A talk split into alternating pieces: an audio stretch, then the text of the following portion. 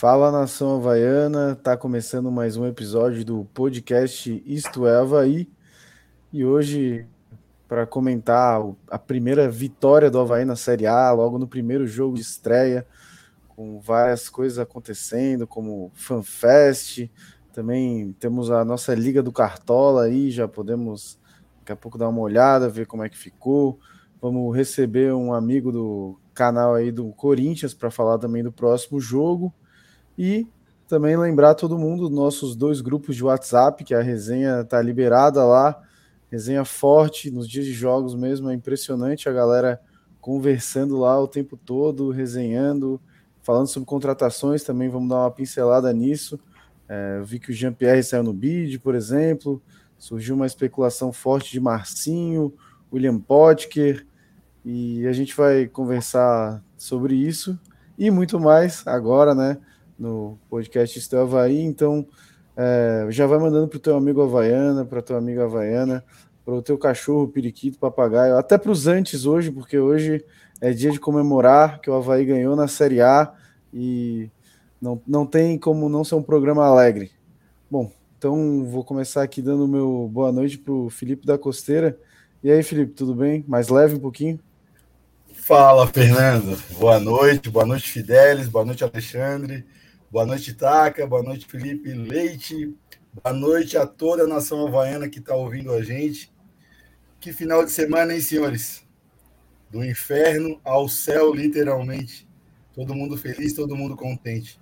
É isso aí. Vamos, falar, vamos fazer um programa massa hoje. A gente tem muito que comemorar, porque ah, foi feito muito com muito pouco, ou a gente se surpreendeu de uma forma diferente com esses jogadores que né, era mais do mesmo que virou muito mais do que a gente esperava.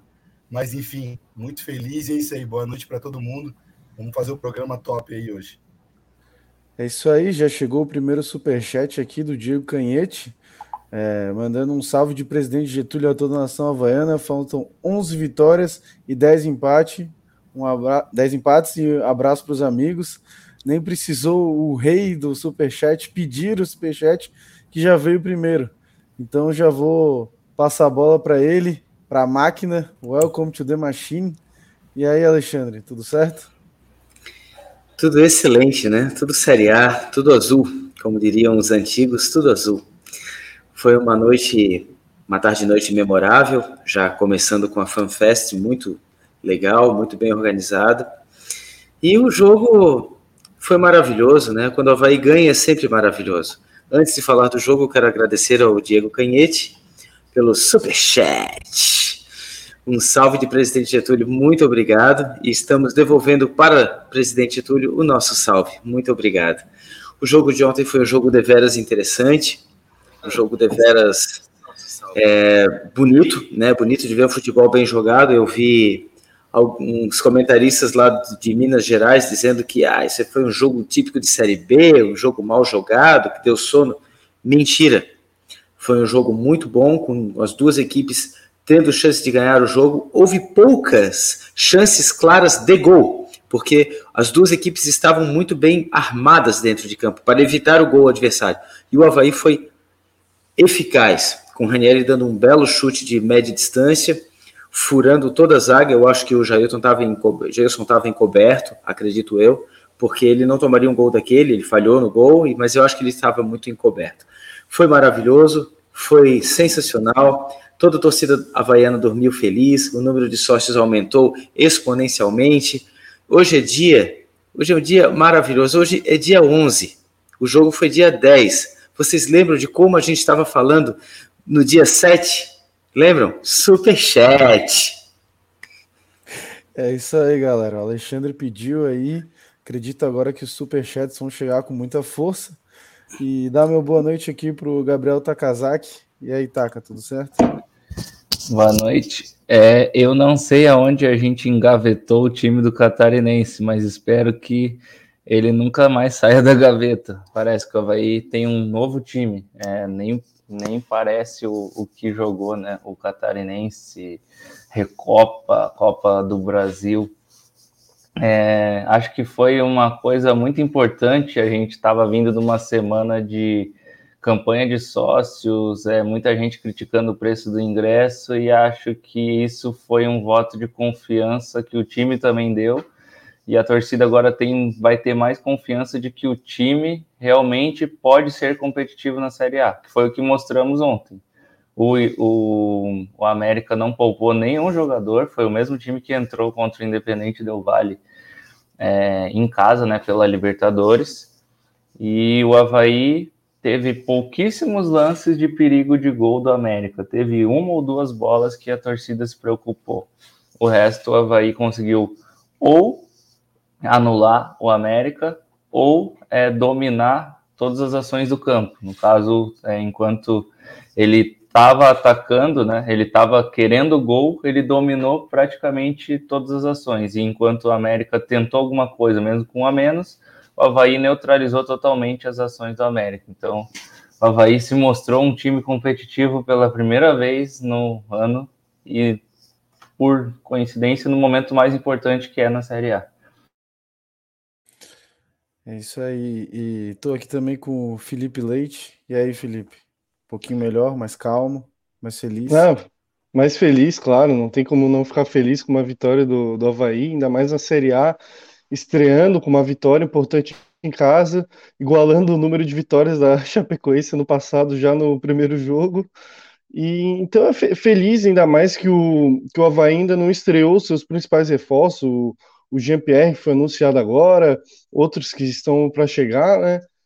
E a gente já ganhou com um time que, que teve o Kevin, que surpreendeu a gente, que a gente trouxe um torcedor da Ponte que lascou ele, falou mal e ele foi muito bem, claro que é o primeiro jogo.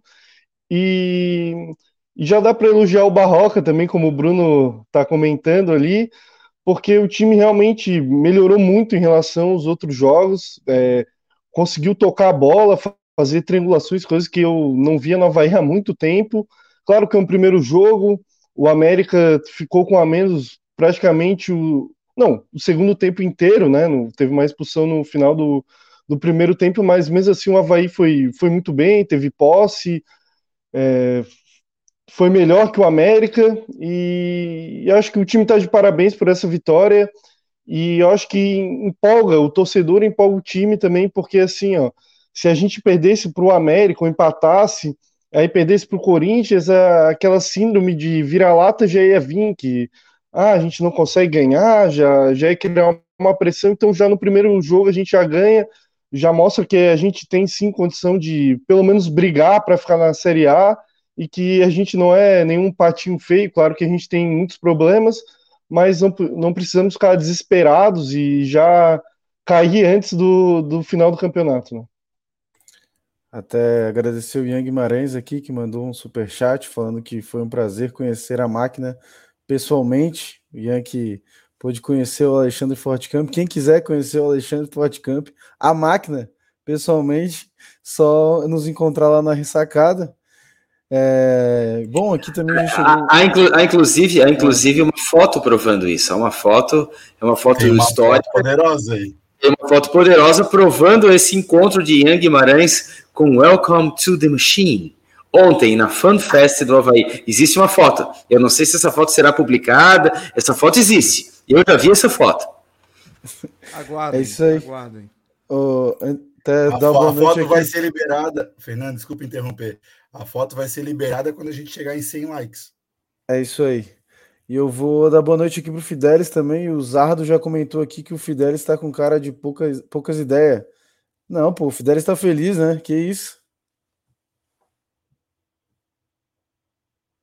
Opa, agora tá me ouvindo. Boa noite aí para geral, boa noite para audiência, para os colegas, boa noite aí para o Zardo. Eu tô com cara de poucas ideias porque eu tô editando aqui o nosso Fala na Sua Havaiana e tá me dando bastante trabalho. Aí eu tô meio concentrado aqui, mas eu já tô finalizando pra gente poder mostrar para vocês. E tô muito feliz com a vitória do Havaí, não só com a vitória, mas também com o desempenho do time. É, me surpreendeu bastante. Eu senti realmente um time dessa vez intenso, como o Havaí tem que ser. Um time compacto, um time correndo, todos os jogadores se esforçando muito. E Acho que isso se deve muito a essa pequena pré-temporada que o Havaí teve, né, desde a pausa do Catarinense para esse começo da Série A. Eu penso que provavelmente se a gente tivesse ido até as fases finais ali do Catarinense, talvez nosso time não tivesse voado tanto em campo, né? Então, acho que tem que ficar também uma lição aí para o próximo ano, para a gente é, levar mais a sério a pré-temporada, né? Porque isso faz muita diferença realmente para o desempenho do time. É, não sei também se já deu para ver o dedo do novo preparador físico nesse time. Não sei se o tempo já foi hábil bastante né, para isso, mas o preparo físico do time me surpreendeu muito, me, me alegrou bastante. Acho que é assim que o Havaí tem que jogar, o Havaí tem que entrar realmente em jogo e correr por cada bola, tem que ser realmente sempre um, dois, três caras marcando o mesmo jogador do time adversário, porque só assim mesmo para a gente ser competitivo bastante para poder sonhar alto nesse campeonato. Do jeito que o Havaí jogou ontem, o Havaí me dá bastante experiências, ainda mais que tem bons reforços ainda vindo. Né? Aquele time que jogou de ontem é, ainda pode-se dizer que é um rascunho do time do Havaí. É, a gente sabendo as peças aí que tem disponíveis, alguns já estrearam ontem, como o Bisoli, o Dentinho, né, que brigaram bastante. Aí deu, deu para ver pouco ainda o futebol deles, mas eles brigaram bastante, entraram num, num, num, tempo ali que o, o, jogo já estava já tava chovendo bastante, o gramado já não estava tão ideal assim, mas eles entraram para lutar e deram conta do recado. Eu gostei muito também do Kevin, cara, que, gente, que eu estava bem preocupado, sim, né? Mas ele me surpreendeu demais, demais mesmo. Se ele jogar essa bola aí que ele jogou no primeiro jogo, em, sei lá, pelo menos metade dos jogos aí, ele tem tudo para ser o nosso, olha, o nosso melhor lateral direito dos últimos anos aí. Gostei muito do Kevin. É o Daniel Alves que foi rebaixado para a Série A2 do Campeonato Paulista. É verdade, é isso mesmo, mais ou menos por aí. Mas enfim, estou muito, muito feliz mesmo, né? Não só pelo, pelo resultado, é, mas principalmente pelo desempenho que o Havaí mostrou em campo. Eu queria que o Fidelis falasse o que, que ele prometeu uh, no jogo para mim. Eu não prometi nada, isso daí é fake news. Isso daí. Ele, ele prometeu que se o Havaí for pra Libertadores, ele tatua o escudo do Havaí. Então a galera tem que cobrar, depois da nossa classificação pra Libertadores, o Fidelis fazer a tatuagem ao vivo. Ainda bem que ele, ele não vai pra Libertadores. Ele me falou outra coisa, ele já me, para mim ele já deu outra promessa, que se o Havaí for para não para fase de grupos, ele disse que daí não essa promessa não vale para fase de grupos. Se o Havaí pegar realmente Libertadores direto, ele iria sair nu do João Paulo até ressacada, dar cinco voltas plantando bananeira nu e voltaria com um pé só para o João Paulo. Foi a promessa que ele me fez. Eu não sei se ele irá cumprir. Agora eu queremos, queremos saber a opinião dos jovens ouvintes se, se essa promessa se concretizará. Ô Fidelis, essa, além da tatuagem que tu tem de pimentinha na bunda, essa é a segunda tatuagem? Eu vou fazer, como eu tenho tatuagem no, no braço, na perna, eu vou fazer, então eu vou fazer uma promessa aqui ao vivo. Só vai se classificar para a Sul-Americana.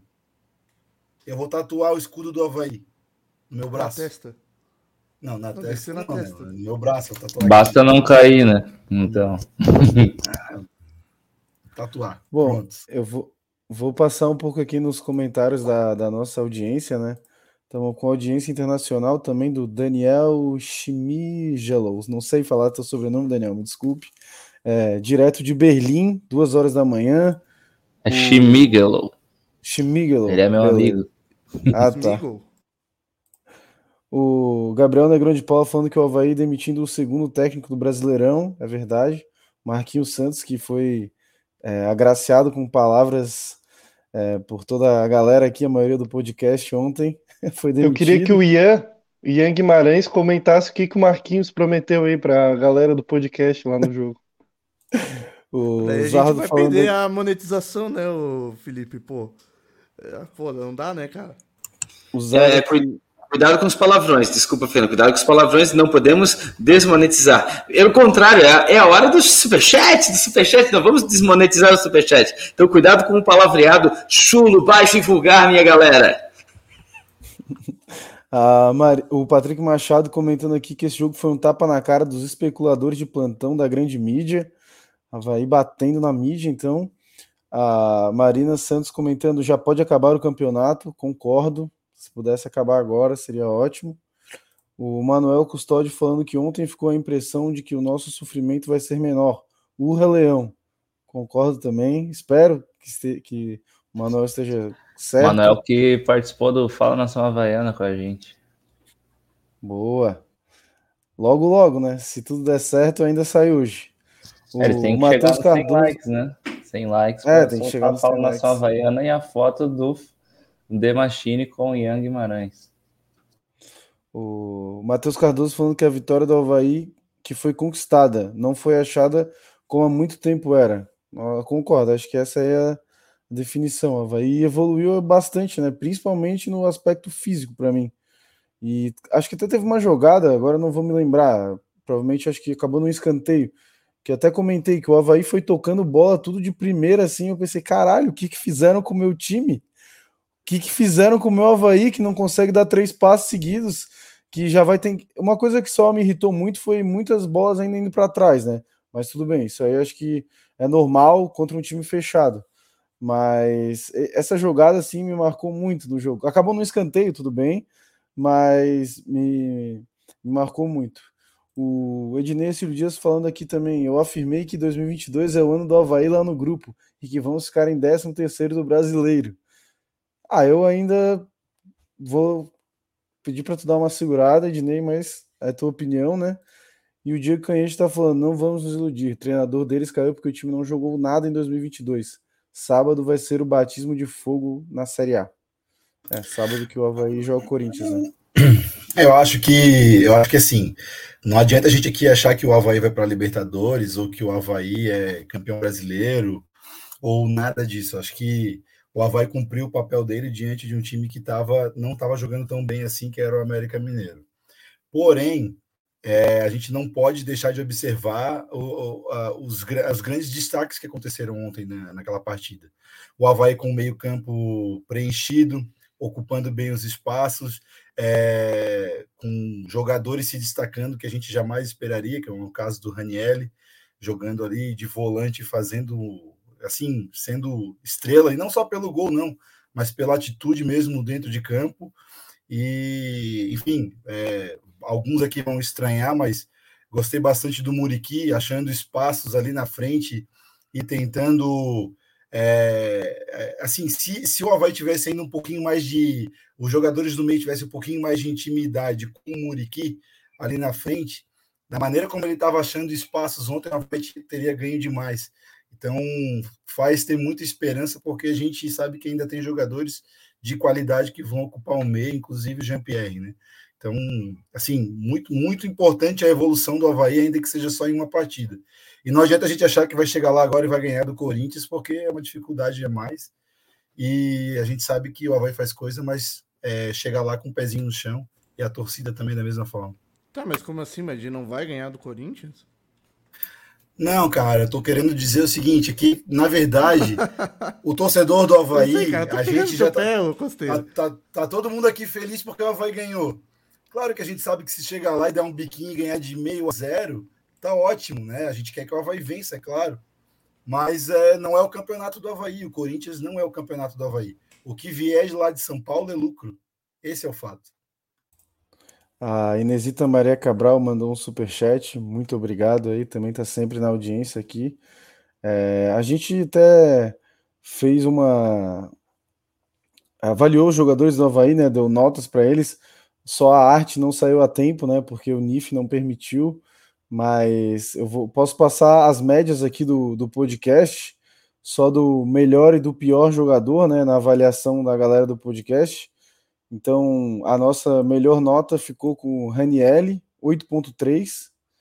É, foi avaliado pelos membros do Easter Havaí como o melhor jogador em campo. E o pior jogador em campo foi o Jean Kleber, com a nota 4.3. Mas ele veio, como ele veio do banco, né? Então vou também falar o jogador que começou de titular, que foi pior avaliado, que foi o Copete. Não, Vinícius Leite, nota 5.4 para o Vinícius Leite. Que para mim foi o pior em campo mesmo do Havaí. Acho que eu esperava mais dele, assim. Eu ainda continuo achando que ele fica muito sonolento dentro de campo, que ele ainda não consegue ser o Vinícius Leite que a gente espera, o cara que pega a bola, vá para cima, sabe, que deu uma enfiada de bola. Eu acho que ele fica muito sonolento, muito preso na marcação, daí volta para trás do lance e acaba matando as jogadas, é, na minha visão, né? E também queria saltar que para mim o Muriqui foi o melhor em campo, né? Não, ali foi a média das notas, né? Mas para mim o Muriqui jogou muita bola, jogou tudo que sabe, acho que tudo que consegue também atualmente, né? Com, com a idade, com o físico, jogou muita bola mesmo. É, tirando, e concordo aqui também com a galera, né? Que o Jean Kleber entrou mal pra caramba, acho que destoou demais. Esperava mais do Jean, né? Que, pô, tinha sido um dos melhores do ano passado, no próprio Catarinense, estava jogando muito bem. Talvez o banco não tenha feito muito bem para ele, talvez ele entrou meio desligado no, no jogo. Eu acho, se me permite, Fernando, que não foi o problema dele ter saído do banco. Ele é um cara muito inteligente, né? Ele já conversou aqui com a gente. A gente deu para perceber o nível dele, é um nível muito, muito bom, muito alto. Ele não é o cara que, ah, pô, o banco fez mal. Não, não foi isso.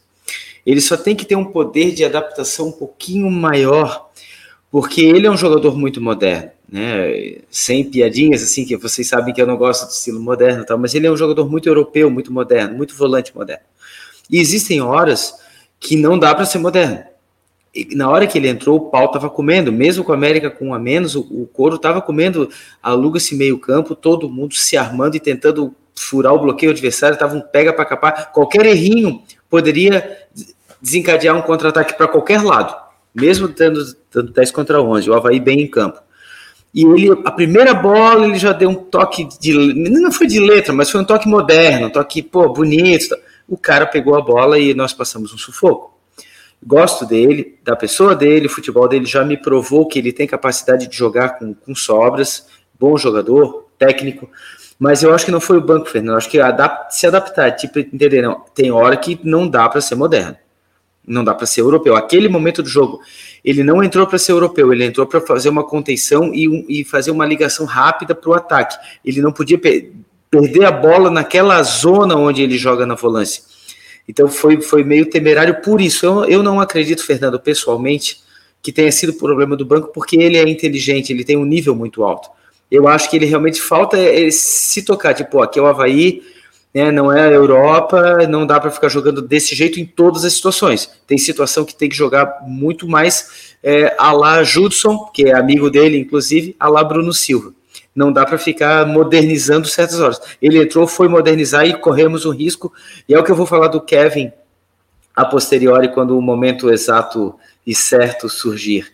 Eu, eu tenho um comentário semelhante sobre o Kevin. Obrigado. Só, só esse adendo que eu não acho que, que o problema tenha sido o banco para o Jean Kleber. Eu já discordo um pouquinho. Eu acho que o, o Jean, se ele tivesse entrado durante, já desde o começo, ele teria se adaptado à partida. Eu acho que acontece muitas das vezes o jogador, principalmente de meio campo, entrar entrar assim o time perfeito da partida, até porque ele está se aclimatando ali, os jogadores já estão 100% focados, os outros dentro do, da partida, e ele demorou para se adaptar, o campo também um pouco molhado, até concordo com o Alexandre em, em relação a isso, de ele ser um cara mais técnico, e já contra o Ceilândia ele foi mal, por causa que o campo estava mais pesado, e, e também achei que nesse jogo contra o América ele também não se adaptou tanto em relação a isso, né? E, e o Vinícius Leite realmente eu concordo que ele foi o pior em campo. É assim, é outra partida que ele jogou daquele jeito que a gente sempre reclama, sem aquela gana, aquela raça havaiana. Ele tem técnica, mas falta isso. Eu acho que ele vai acabar comendo um belo de um banco agora é, não tem como ele ser titular num time que tem um cara como o Jean-Pierre, que é um craque, né? Se é para ficar dormindo em campo, eu prefiro o Jean-Pierre, que é um milhão de vezes melhor que ele, né? Aí Fala... o superchat da Kaká. Falando em Jean-Pierre, a Kaká mandou um superchat aqui também. Obrigado, Kaká. De 9 mil sócios, seus estepôs. E o sócio 9 mil do Havaí, né? Foi o Jean-Pierre, que foi é, apresentado ali num videozinho curto que ficou muito legal. Parabenizar aí a galera do Havaí que, que fez esse vídeo. Pô, achei ficou muito bom mesmo. Um videozinho curto que pô, pegou e tipo já recebi em tudo que é grupo, o nosso grupo do WhatsApp mesmo. A galera mandou já 30 mil vezes. Então, para provar que o vídeo é bom, né? E porque lá também acontece muito disso, a galera se repete na mesma coisa e manda várias vezes, daí fica até um meme lá da galera falando minha vez de postar agora, não sei o quê. E o Jean-Pierre foi um dos caras que mais é, despertou isso na galera, né, de postar. A torcida tá realmente eufórica com a contratação dele. Então, pô, achei genial o videozinho lá de apresentação do Jean-Pierre. E também parabenizar né, o Havaí por chegar a 9 mil sócios, que não pare por aí, que chegue a 20, 30 mil sócios, que não, não pare de crescer nunca. É... Eu acho que isso, isso mostra que a, a política nova de relação a ingressos, para acabar meio que forçando a, o cara a se associar, deu certo, porque no, se a gente for ver, aumentou demais o número do, do quadro associativo do Havaí. Eu acho que se a gente. É, foram mil. Bom, uhum. é, foram, é, foram mil, né? desde o início da campanha. Tinha 8 mil e 15, foi para 9 mil e 9 agora. Então, é, é, é, negar a realidade, falar que, que, deu, que não deu certo essa campanha nova de essa política de Inclusive, sócios. parece que o setor B já esgotou, assim, uma coisa assim, tipo. Então.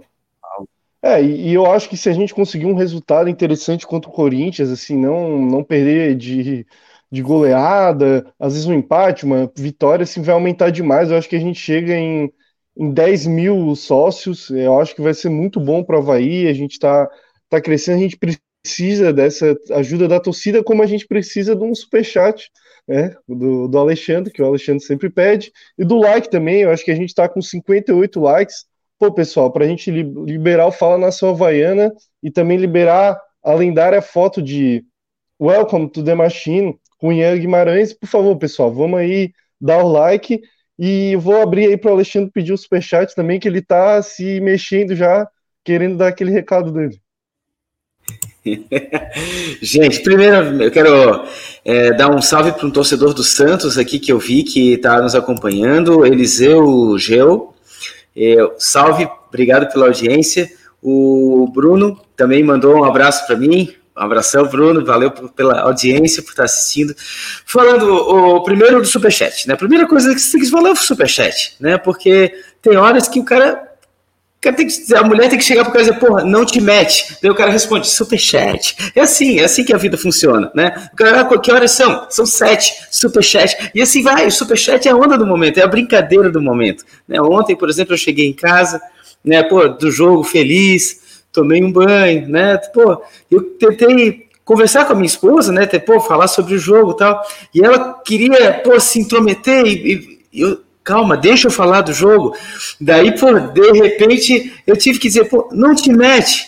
E o que, que ela me respondeu? Superchat. E essa é assim a brincadeira do momento. Tinha gente achando que eu ia falar outra coisa, mas é a brincadeira do momento, minha gente. É o superchat, participe. E o like?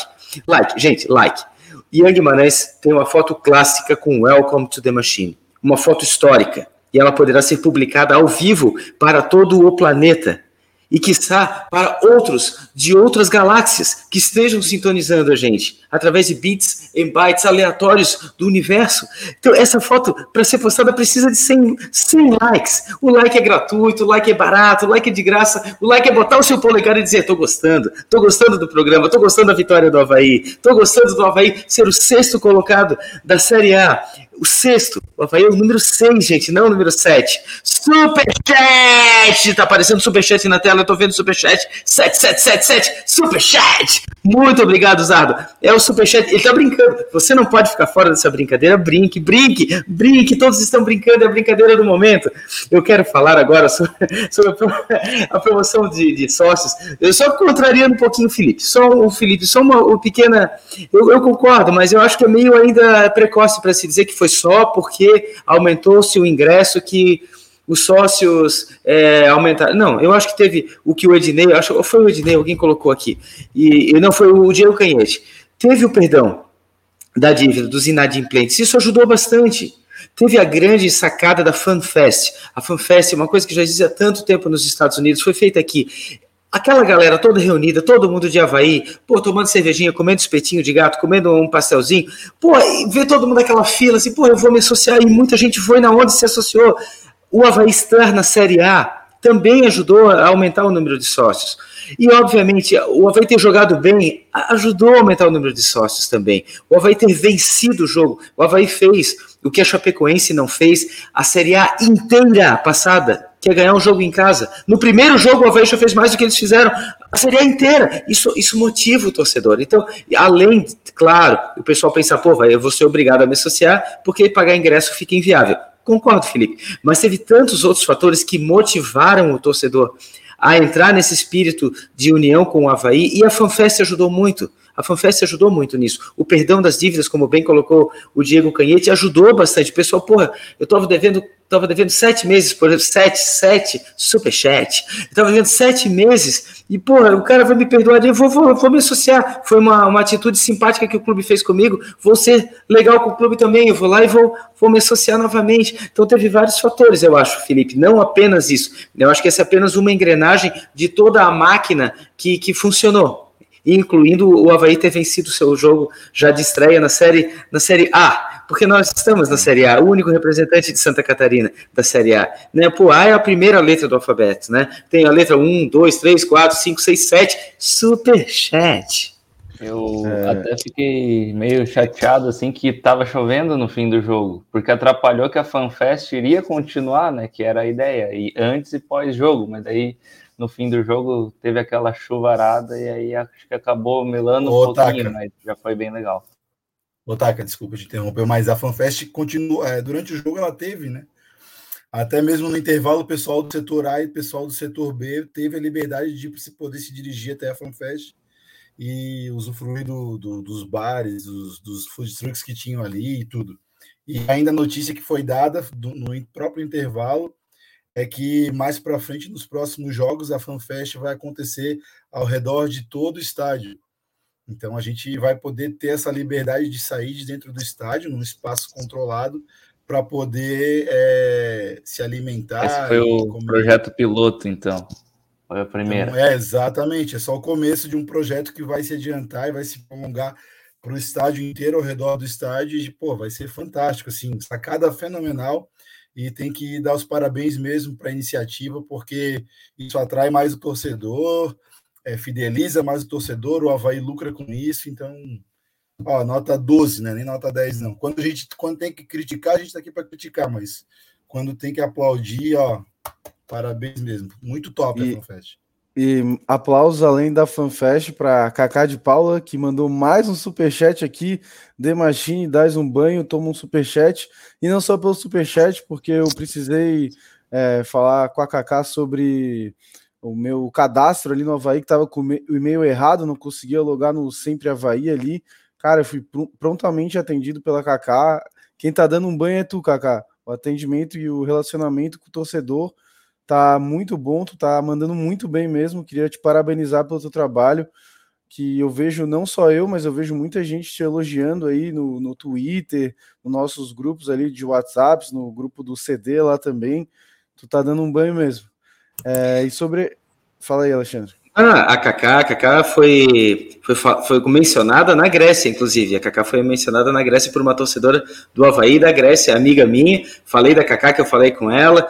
Inclusive, a Kaká fala grego, se vocês não sabem, ela é uma pessoa poliglota, ela fala grego. Largou um, um kalinir para a Grécia, foi fantástico. A Kaká é uma pessoa completamente letrada, né, uma pessoa estudada, tá, a pessoa correta para a função. Não tinha ninguém melhor do que ela para exercer a função que ela ocupa. Está fazendo um grande trabalho. Parabéns, Kaká. É, né, só continuando o que eu estava falando ali sobre a FanFest, eu que é, sou frequentador do setor A, né? Então, porra, ali no intervalo foi bem legal, que deu um desafogo assim para os bares, de ter mais opção de bar, né? Além dos bares que é, tradicionalmente já ficam ali no dentro do setor A, ainda com a possibilidade de poder ir ali, tem mais opção de bar, de comida, foi muito legal mesmo. Pô, acho que a FanFest vem para ficar, porque funcionou muito, muito bem mesmo. É... E, pô, legal que teve sorteio, né? Uma pena que eu não ganhei, mas até um conhecido nosso ali, estava ali tomando uma gelada com a gente, ganhou o sorteio, ganhou uma camisa oficial do Havaí.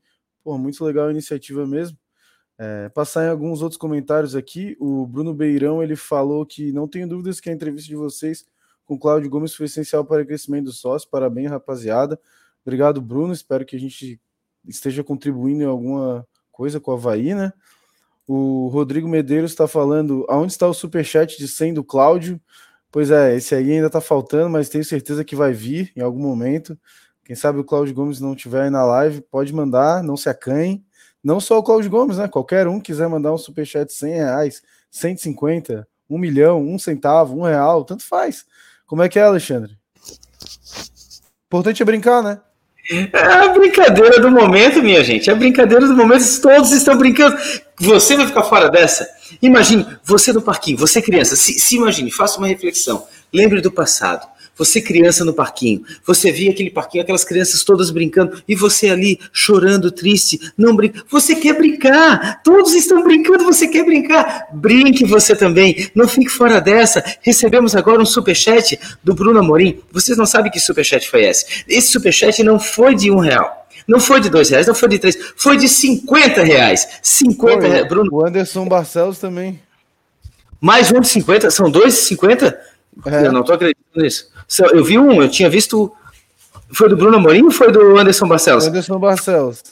Mas o Bruno Amorim me deu 50 também, eu acho. Ou não? Vamos, vamos verificar. Mas Anderson Barcelos, eu já quero te agradecer. Tá aí um cara que se lembra do, da sua infância. Anderson Barcelos lembra de quando ele estava no parquinho e via as crianças brincando e ele queria brincar. Olha só, está brincando, brincando, brincando, vivendo a vida, sendo feliz, apoiando o programa, apoiando a gente, a fazendo o programa cada vez melhor. Esse cara, ele lembrou de quando ele tinha oito anos no parquinho? Não, ele lembrou de quando ele tinha sete. Superchat! Valeu, Anderson Barcelos aí, obrigado pelo superchat de 50 reais. É, também tem outro comentário aqui do, do Ednei Cílio Dias falando: vamos comprar um camarote do grupo Isto é Havaí, porra. É como se todos estivessem numa espaçonave azul. gostei da ideia, gostei da ideia. Pode ser, pô. Dá ideia lá no grupo, Ednei. É, um racha aí do camarote do Isto é Havaí e vai todo mundo lá se divertir no camarote. Mas também podemos se encontrar na FanFest ali já que às vezes tem gente que prefere ficar em outro setor, por exemplo. A gente pode marcar um encontro na próxima FanFest do Havaí Goiás, 11 horas da manhã, todo mundo ali para trocar uma ideia, todos os inscritos. Não sei o que, que a galera acha, falem aí nos comentários para a gente saber se vale a pena mesmo marcar um encontro aí com vocês. No... Se vocês querem também, né? Ficar lá com a gente ou não, né? Só querem participar por aqui. Ó, oh, o Bruno Amorim também agora veio o superchat dele.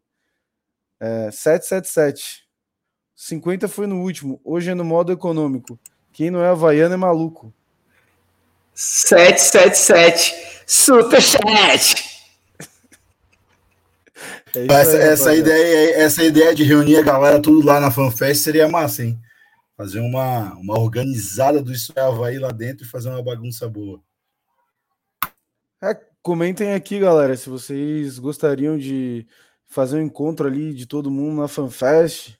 É, ficar ali trocando ideia, bora fazer, resenha. Pô, bora fazer. É, bora fazer então. Bora, pô. Então a gente lança a gente aí. Pode no... gravar um, a gente pode gravar um Fala Nação Havaiana imenso, assim, pô. Com 50, 100, 200, 300 participantes. Imagina, eu entrevistando 300 torcedores do Havaí ao mesmo tempo. Que irado. É, seria, seria foda. Porque a gente já nesse Fala Nação Havaiana que, tá, que vai sair daqui a pouquinho. É, já tem entrevista pré-jogo ali na cobertura da FanFest, né? Que foi, porra, legal pra caramba mesmo. É, bom, vamos. Não sei se o Fala Nação Havaiana já tá no ponto aí, Fidelis. Não, Fala Nação Havaiana ainda não. Ainda não. E, e, os likes? Já chegaram a 100 likes para a foto histórica ser publicada ao vivo para todo o planeta, para todo o espaço sideral? A Challenger vai encontrar lá nos, no espaço, no, no cosmos, essa foto. Essa foto já está pronta? Já tem 100 likes ou quantos likes nós temos agora? Precisamos é, de likes. likes nos ajudam. O Alexandre, a minha ideia era revelar a foto no Fala Nação Havaiana, que ela está aqui. Ah, tá, tá. Tudo bem. Então, mas já tem 100 likes, Fidelis? Quantos likes nós temos? Não sei, alguém tem que ver aí. Tô ocupado aqui. Só uma coisa, o Rodrigo Ventura botou, acham que Jean-Pierre é titular contra o Corinthians? Não, eu já tenho uma informação privilegiada, ele não será titular contra o Corinthians, ele não jogará esse jogo. Mas só o fato de ele jogar no Havaí... 95, faltam 5. Gente, faltam 5, não faltam 7. Superchat! Faltam só 5. 5 likes para essa foto ser revelada, para o Fala Nação Havaiana daqui a pouco aparecer. Olha só, faltam 3. Ian Guimarães botou faltam 3. Falta, o Zardo botou falta 1. Um. Meu Deus, é a chuva de likes. É a chuva de likes. Entre deixe um. seu like, deixe seu Bateu, like. Deixe seu...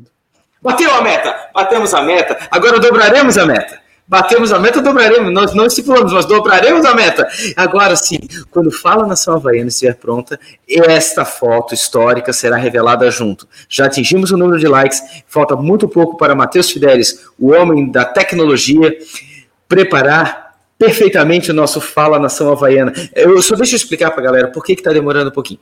É porque tinha muito barulho referente à, à FanFest e depois muito barulho referente à chuva que caiu no final. Então a gente está tentando dar uma equalizada, o Fidelis está tá, com toda a sua tecnologia, toda a sua capacidade né, de, de nerd que ele tem, uma coisa fantástica, é, um, é praticamente um operador mundial de computadores. Ele está tentando melhorar esse áudio, tirar aquele barulho de chuva, diminuir um pouco o barulho da FanFest para vocês terem uma qualidade de áudio melhor para seus ouvidos.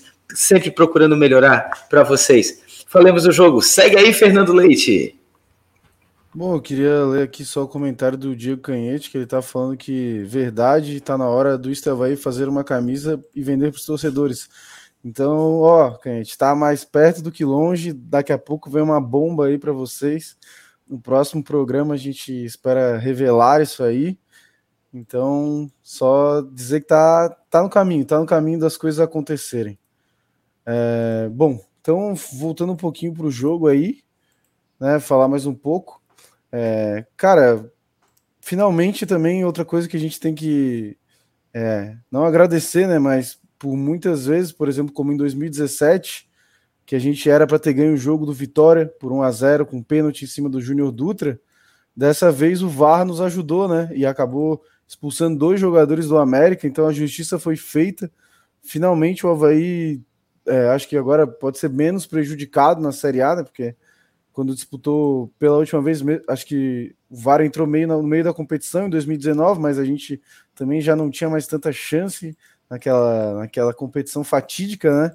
Não foi o VAR dois... que atrapalhou aquela vez. É, e 2017 a gente acabou sendo prejudicado em alguns lances, né? Então, não sei. É que em 2017 o lance do Vitória ia decidir, porque o Vitória ficou a um ponto do Havaí, ou ficou por um gol, e o Havaí teria ganhado aquele jogo, ia ter passado a Vitória e ia ter ficado na Série A. Mas na é. hora que surgiu o lance, eu até comecei a xingar o juiz, porque, pô, se foi falta fora da área, o cara tá indo na cara do gol, e a regra é expulso. Mas o juiz, o, o juiz de vídeo consertou o lance.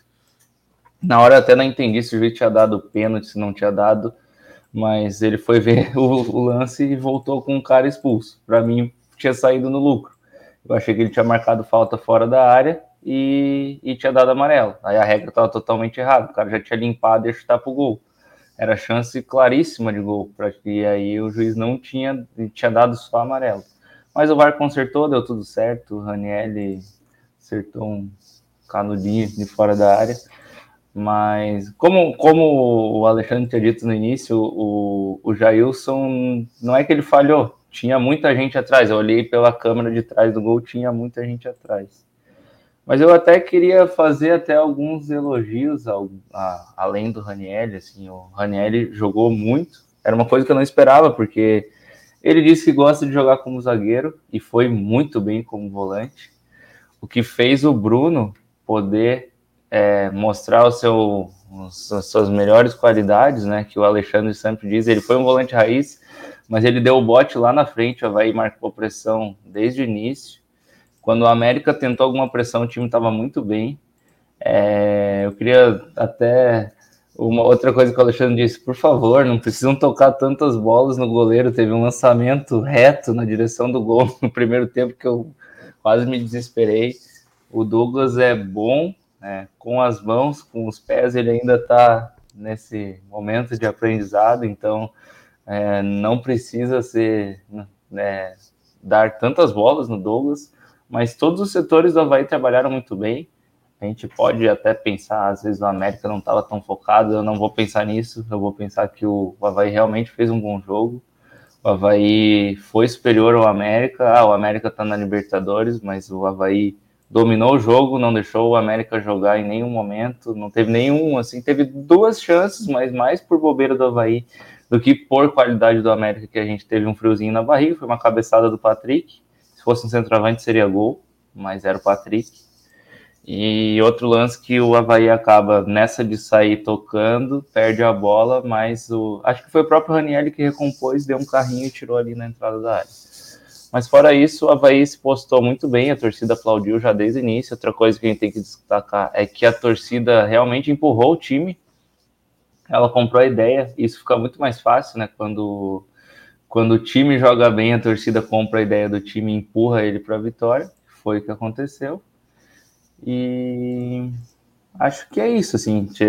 Tiveram alguns jogadores, o pessoal falou que estava baixo, mas eu achei o Copete bem no jogo. Ele teve que cumprir função tática, teve que, teve que vir atrás. Isso fez com que ele limpasse várias jogadas. O, o Moriqui surpreendeu, acho que fisicamente também muito, muito bem. É, não muito, muito bem, mas tipo assim, perto do que ele estava, ele evoluiu muito. É, até limpou várias jogadas, dá de ver que ele tem uma qualidade técnica acima da média. E acho que é isso. Os destaques do jogo foram esse. É, até eu conversei com o Fidelis, né, na saída, o Fidelis voltou comigo. O Kevin, que falaram que era péssimo, ele levantava é, o lateral que, que anda, é, levanta a cabeça para fazer lançamento, dá passe. Isso já me, me deu uma, uma esperança de que a gente vai ter um, um lateral ok, pelo menos. E os destaques foram esses: os dois zagueiros bem também. E Vou deixar Felipe Leite dar sua opinião agora. Eu acho que a gente tem que elogiar também bastante o Arthur Chaves, que é um cara da base do Havaí, aqui de Floripa, fez uma partida muito segura numa Série A, primeiro jogo dele numa Série A. Ele fez assim um simples, quando teve que desarmar, desarmou, é, deu lançamento também. Só que quando era apertado, ele recuava para o Douglas, dava de volta no Bressan.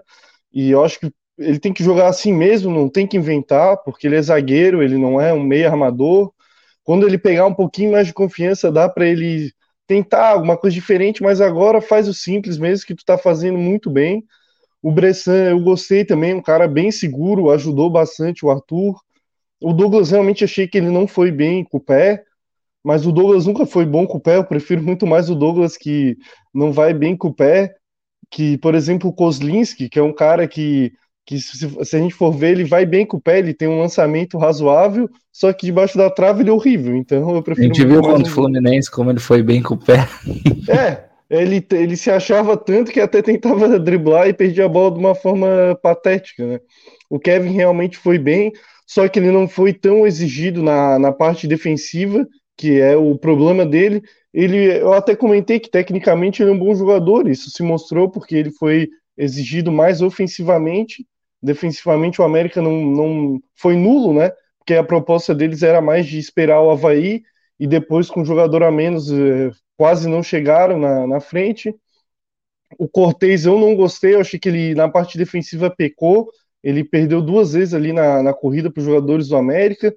Só que na, na parte ofensiva ele é um cara que agrega bastante, ele é um cara calmo, consegue tabelar.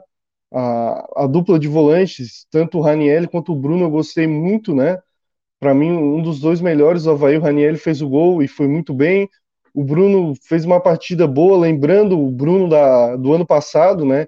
Que esse ano ele estava bem abaixo e ele na Série A parece que se reanimou aí, tá, tá jogando bem. O Muriqui realmente foi bem, ele parece que o físico realmente, como o Taka comentou, estava bom, só que ele não apareceu tanto, porque eu achei que os jogadores do América se preocuparam bastante com ele, porque ele era o cara diferente do Havaí.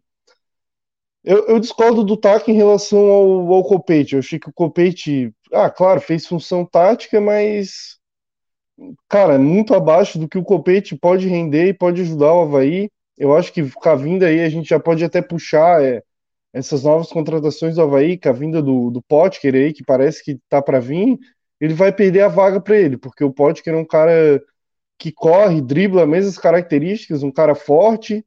Eu acho que vai ajudar muito o Havaí, não sei como ele está fisicamente, né? Claro, porque ele vem da do, do Emirados Árabes Unidos, que a exigência física é, é bem abaixo da do Brasil, ainda mais porque eles treinam só à noite, é uma liga bem fraca, né, em relação à liga brasileira. E também o Marcinho, que parece que, que eu até me confundi. Ontem eu, eu primeiro achei que era esse Marcinho mesmo que está sendo especulado para vir, que é o Marcinho que está no CRB, que jogou no Atlético Paranaense, São Paulo, é, jogou no Goiás também. Estava ano passado no Vitória e fez uma Série B boa, apesar do rebaixamento do Vitória, que é um bom jogador, mas, para, mas o pessoal tá falando que era o Marcinho ex-Fortaleza, que é um jogador melhor ainda, só que o cara tá no Japão. Acho difícil vir, né? Era impossível praticamente, e parece que é esse Marcinho. Que eu, eu acho um bom jogador, cara. Eu acho que ele não chega para ser titular no Havaí, mas é um cara que, que vai ajudar.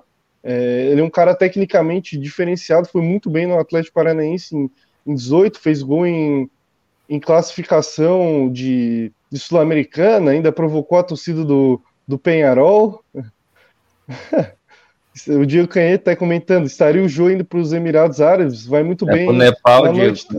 é no Nepal é, na, na, noite lá eles têm que treinar, não ir para balada, ainda mais num, num, país árabe, que eles não gostam muito de, de balada, de, de cervejinha, de né? combo. Aí, o Felipe, o Felipe, sabe o que eu acho interessante? É que assim, o Havaí saiu do inferno e está voltando para um possível céu.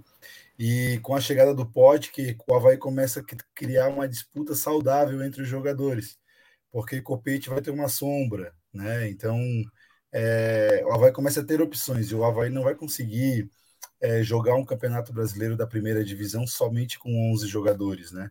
É um campeonato onde precisa de muito mais jogadores para poder fazer um, um segundo turno robusto, uma possível suspensão, uma contusão. Né? Imagine se o Copete está jogando muito bem, ou o Potker está jogando muito bem e não tem um Copete no banco para poder substituir. Né? Então, acho que é interessante o Havaí ter esse, essa segunda opção para quando o Havaí precisar não ficar desfalcado e, e, pegar um time que às vezes precisa de uma pontuação, um, três pontos emergenciais, um jogo é, contra um adversário direto e não ter um jogador essencial naquele momento. Então, eu acho que essa briga, essa montagem de elenco dessa forma como está sendo feita agora, parece ser muito mais inteligente do que o que foi feito no começo do ano. Acho, acho que está tá indo no caminho certo. Nem só na competição, né? Mas às vezes, ah, pô, o Copete cansou. Aí entra um cara de um nível dele para incendiar o jogo. Hoje a gente é, não a, tem, né? Mas já é a, um caminho. Além do Morato, que tem que é outro jogador da beirada que a gente já tem, então cria uma briga interessante, como, como o Felipe falou, né? E o Morato, que eu achei que quando esteve com a bola foi bem, ele é um cara técnico, eu gosto dele, mas achei que ele não foi tão presente assim no, no jogo do Havaí, mas eu gostei dele. E o Vinícius Leite, que, que para mim, para mim vai dançar, vai dançar, que não tem vaga nesse time do Havaí, é um cara que, que vai ser bom para ele ter um Jean-Pierre, vir outros jogadores, que, que ele pode disputar até a posição na, na ponta, né? Que ele jogou a maior parte da, da carreira dele na ponta e no Havaí também, que ele vai ter que começar a jogar bola, se esforçar um pouquinho mais, ser mais ligado, porque com esse futebol dele não vai ter vaga nunca no Havaí de titular. É, eu já cansei do. Desculpa, eu sei que é da família, de vocês tal, mas eu já tô cansado do Vinícius Leite, cara. Eu não aguento mais essa falta de ímpeto, essa falta de agressividade, essa falta de, de sangue nas veias porque ele é um jogador técnico, ele joga melhor do que eu, sabe? Mas quando eu jogo, eu me dou em campo para jogar uma pelada de camisa contra sem camisa, porra. E ele tá jogando uma Série A do campeonato mais valorizado do Brasil, talvez da, América inteira. E ele não tá com sangue, porra. Eu não consigo, me dá raiva isso. Porque quando a pessoa tem o dom, e a pessoa joga, enterra o seu dom, sabe? Enterra o seu talento, não, não aproveita isso, me, me incomoda isso sabe? Ele é um jogador técnico e não, não produz. Eu estava assistindo com o pai de vocês, com o pai que também é da família Leite, não, na família Leite é da mãe, né? Mas, pô, eu, eu estava falando com o pai dos Leite aqui do lado, assim, pô, é, é, é, irritante ver o Vinícius Leite, porque não tem aquela raça que a gente precisa, aquele ímpeto, aquela vontade. Pô, tá na cara do gol, ele não vai para um contra um. Ele não tenta a corrida para a linha de fundo para cruzar, é sempre aquela penteada na bola, aquele drible a mais para tocar para o lado ou para tocar para trás. Fiz até uma poesia. Porra, isso é, é, é irritante, cara. Sabe, é irritante. O, o, o, Kevin, eu achei muito melhor do que eu imaginava. Tá voltando só um pouquinho sobre o Kevin, sobre as novas as estreias, né? Mas mas existem dois pontos que a gente precisa falar quando a gente fala do Kevin, da estreia do Kevin. Primeiro, a régua estava muito baixa, ele foi comparado com o Matheus Ribeiro. Então, de repente, se o goleiro Vladimir estivesse lá, a gente estaria elogiando. Pô, olha só, o goleiro estava melhor do que o Matheus Ribeiro na lateral direita. Se o Modesto tivesse lá, talvez tivesse feito um jogo bom, a gente dissesse: Roberto Ferreira de Mello, R$ 2,25 é o superchat. Roberto, esse sabe brincar. Brinque você também. O preço de um babalu. E aqui, ele está aqui, feliz da vida, brincando, se divertindo. E o, o Kevin, Ô, a gente está. Pois não? Só para ler, ler, aqui o superchat do Beto, é lembrar o inacreditável número de ingressos de ontem. Uhum. também, só acrescentar também agradecer ele por ter me convidado para assistir um treino lá. E o Vladimir, cara, ele tem muita habilidade com o pé, cara. A gente viu tem. o Vladimir brincando com a bola. Ele joga muito a bola. Talvez ele fosse bom mesmo. Mas continue o com... teu comentário. Não, e com certeza a gente está elogiando o Kevin. Eu estou elogiando o Kevin também. Só que é, a gente está comparando ele com o Matheus Ribeiro. Então a régua está muito baixa. A régua está muito baixa. O Kevin é até melhor porque ele não é o cara que enfia uma vela numa pizza, não fica, né? Parabéns, é ridicularizando o Havaí. Nunca fez isso, né? Nunca fez isso. Pois não, querido? que o Kevin, que o Kevin evoluiu, como diria o Kevin, o Cris, o funkeiro. Cara, eu não conhecia a referência, mas eu acredito no amigo. Não é muito o que eu costumo é, ouvir, mas eu acredito no nobre amigo. Eu não sei se ele evoluiu, mas é, é melhor do que o Matheus Ribeiro. Então a gente está comparando com uma régua muito baixa, né? O Vladimir, que é bom com os pés, eu já vi ele com os pés, ele é muito bom. E seria talvez melhor que o Matheus Ribeiro na lateral também. Mas eu achei o Kevin, é, as vantagens que eu vi dele tinha, tinha duas desvantagens. Uma é essa, e, mas eu me lembro, depois eu vou lembrar da outra, que uma era essa, comparação com o Matheus Ribeiro, né? Modernidade. E que, é, que ele é moderno, que ele moderno. tenta driblar, eu acho que é essa. É isso, cara, que me incomoda nele. E ele, no começo do jogo, a primeira jogada dele, ou segunda, ele tentou fazer uma gracinha lá, quase perdeu a bola. Primeiro tempo, comecinho do jogo. E eu, aquilo já me desceu aquele porra, é o mesmo Kevin que eu já, já tinha visto jogar em outros lugares, querendo dar finta, querendo fazer coisa que zagueiro não pode fazer. Aprenda com o Bressan. Aprenda com o Arthur Chaves. Lateral e zagueiro tem que jogar como lateral e zagueiro. Tá? E depois ele aparece que ele entendeu o que é ser lateral, jogou muito bem, apoiou nas vezes que precisou apoiar, defendeu bem nas, nas vezes que precisou defender. E outra, ele foi muito voluntarioso, ele estava em todas, ele não tinha bola perdida. Ele gostei, bateu três faltas muito bem batidas, muito bem batidas as três faltas que ele bateu, gostei. Naquela falta que o Vinícius Leite é, bateu, que o Jailson pegou no canto, que eu não sei por que ele bateu no canto do Jailson, quando o Jailson estava dando o outro canto inteiro para ele, ele resolveu bater no canto do Jailson, que o Jailson defendeu bem aquela bola, eu vi, não sei se vocês notaram, o Kevin fazendo assim pro, pro Barroca, perguntando se ele podia bater a falta, correndo para bater e olhando, ou seja, mostrou-se é, voluntarioso, com vontade de bater a falta, com vontade de ajudar e mostrou-se respeitoso com a hierarquia do treinador. Não chegou pegando a bola, botando embaixo do braço, ele acabou de chegar. Ele perguntou para o treinador, o treinador disse que não, que quem tinha treinado era o Vinícius Leite, era o Vinícius Leite que ia bater. E ele respeitou sabe? Então, gostei de muita coisa do Kevin, mas é muito cedo, né? Ele está substituído do Matheus Ribeiro, então a gente não pode botar a expectativa lá em cima, porque a régua é muito baixa. E ele tem que parar de fazer o que ele fez na primeira jogada, tentar driblar, tentar dar finta lá atrás. Não faça isso, Kevin. Se você quer ser bem falado pelo Isto é Havaí, não faça isso. E eu quero mandar um beijo para é, a, a Torquato, calma aí que eu tenho até anotadinho aqui. Gabriela Torquato pediu para mandar um beijo para Marina Santos, minha fã número um. Marina, Marina Santos, por acaso, é aquela que fala com Cuba na mão, bem engraçado, no, nos fala na sua Havaiana? Ah, sim, fantástico. Sim fantástica. Eu, eu, eu amo ouvir as entrevistas dela. É muito, são maravilhosas as entrevistas dela. Mar, e ela não deixa o Cuba cair. O Cuba não cai da mão dela e nem derrama. É, é incrível. Marina, beijão. Beijão, obrigado pela audiência. Muito obrigado pela audiência. Bissoli, rapidamente, gostei da movimentação. Achei um jogador muito interessante. Gostei mesmo. Jogou muito pouco tempo, mas o pouco que mostrou me agradou muitíssimo. Obrigado. Bom, eu quero falar um comentário sobre o Kevin e o Alexandre. Eu discordo um pouco de ti que eu sei que a, gente, a, nossa régua é o Matheus Ribeiro, mas eu acho que independente da régua ser o Matheus Ribeiro ou não, acho que a partida dele, é, analisando isoladamente só a partida do Kevin em si, eu acho que foi boa assim, assim, de só avaliando o aspecto da partida dele, sabe? Foi, foi boa, foi boa, foi boa. Eu entendi teu comentário, mas eu acho que independente da régua ser o Matheus Ribeiro ou não, eu acho que ele foi realmente muito bem. E é, vocês estavam falando antes sobre o Vinícius Leite. É, eu acho que assim, durante o, no jogo, né, quando ele estava com a bola, ele, ele, muitas jogadas ele realmente recuava, mas eu achei até que ele ajudou bastante, pelo menos é, na marcação, assim. Acho que ele correu bastante, pelo menos sem bola. Achei a partida dele sem bola boa. Então, eu não acho, por exemplo, que ele teve falta de vontade. Mas eu acho que ele.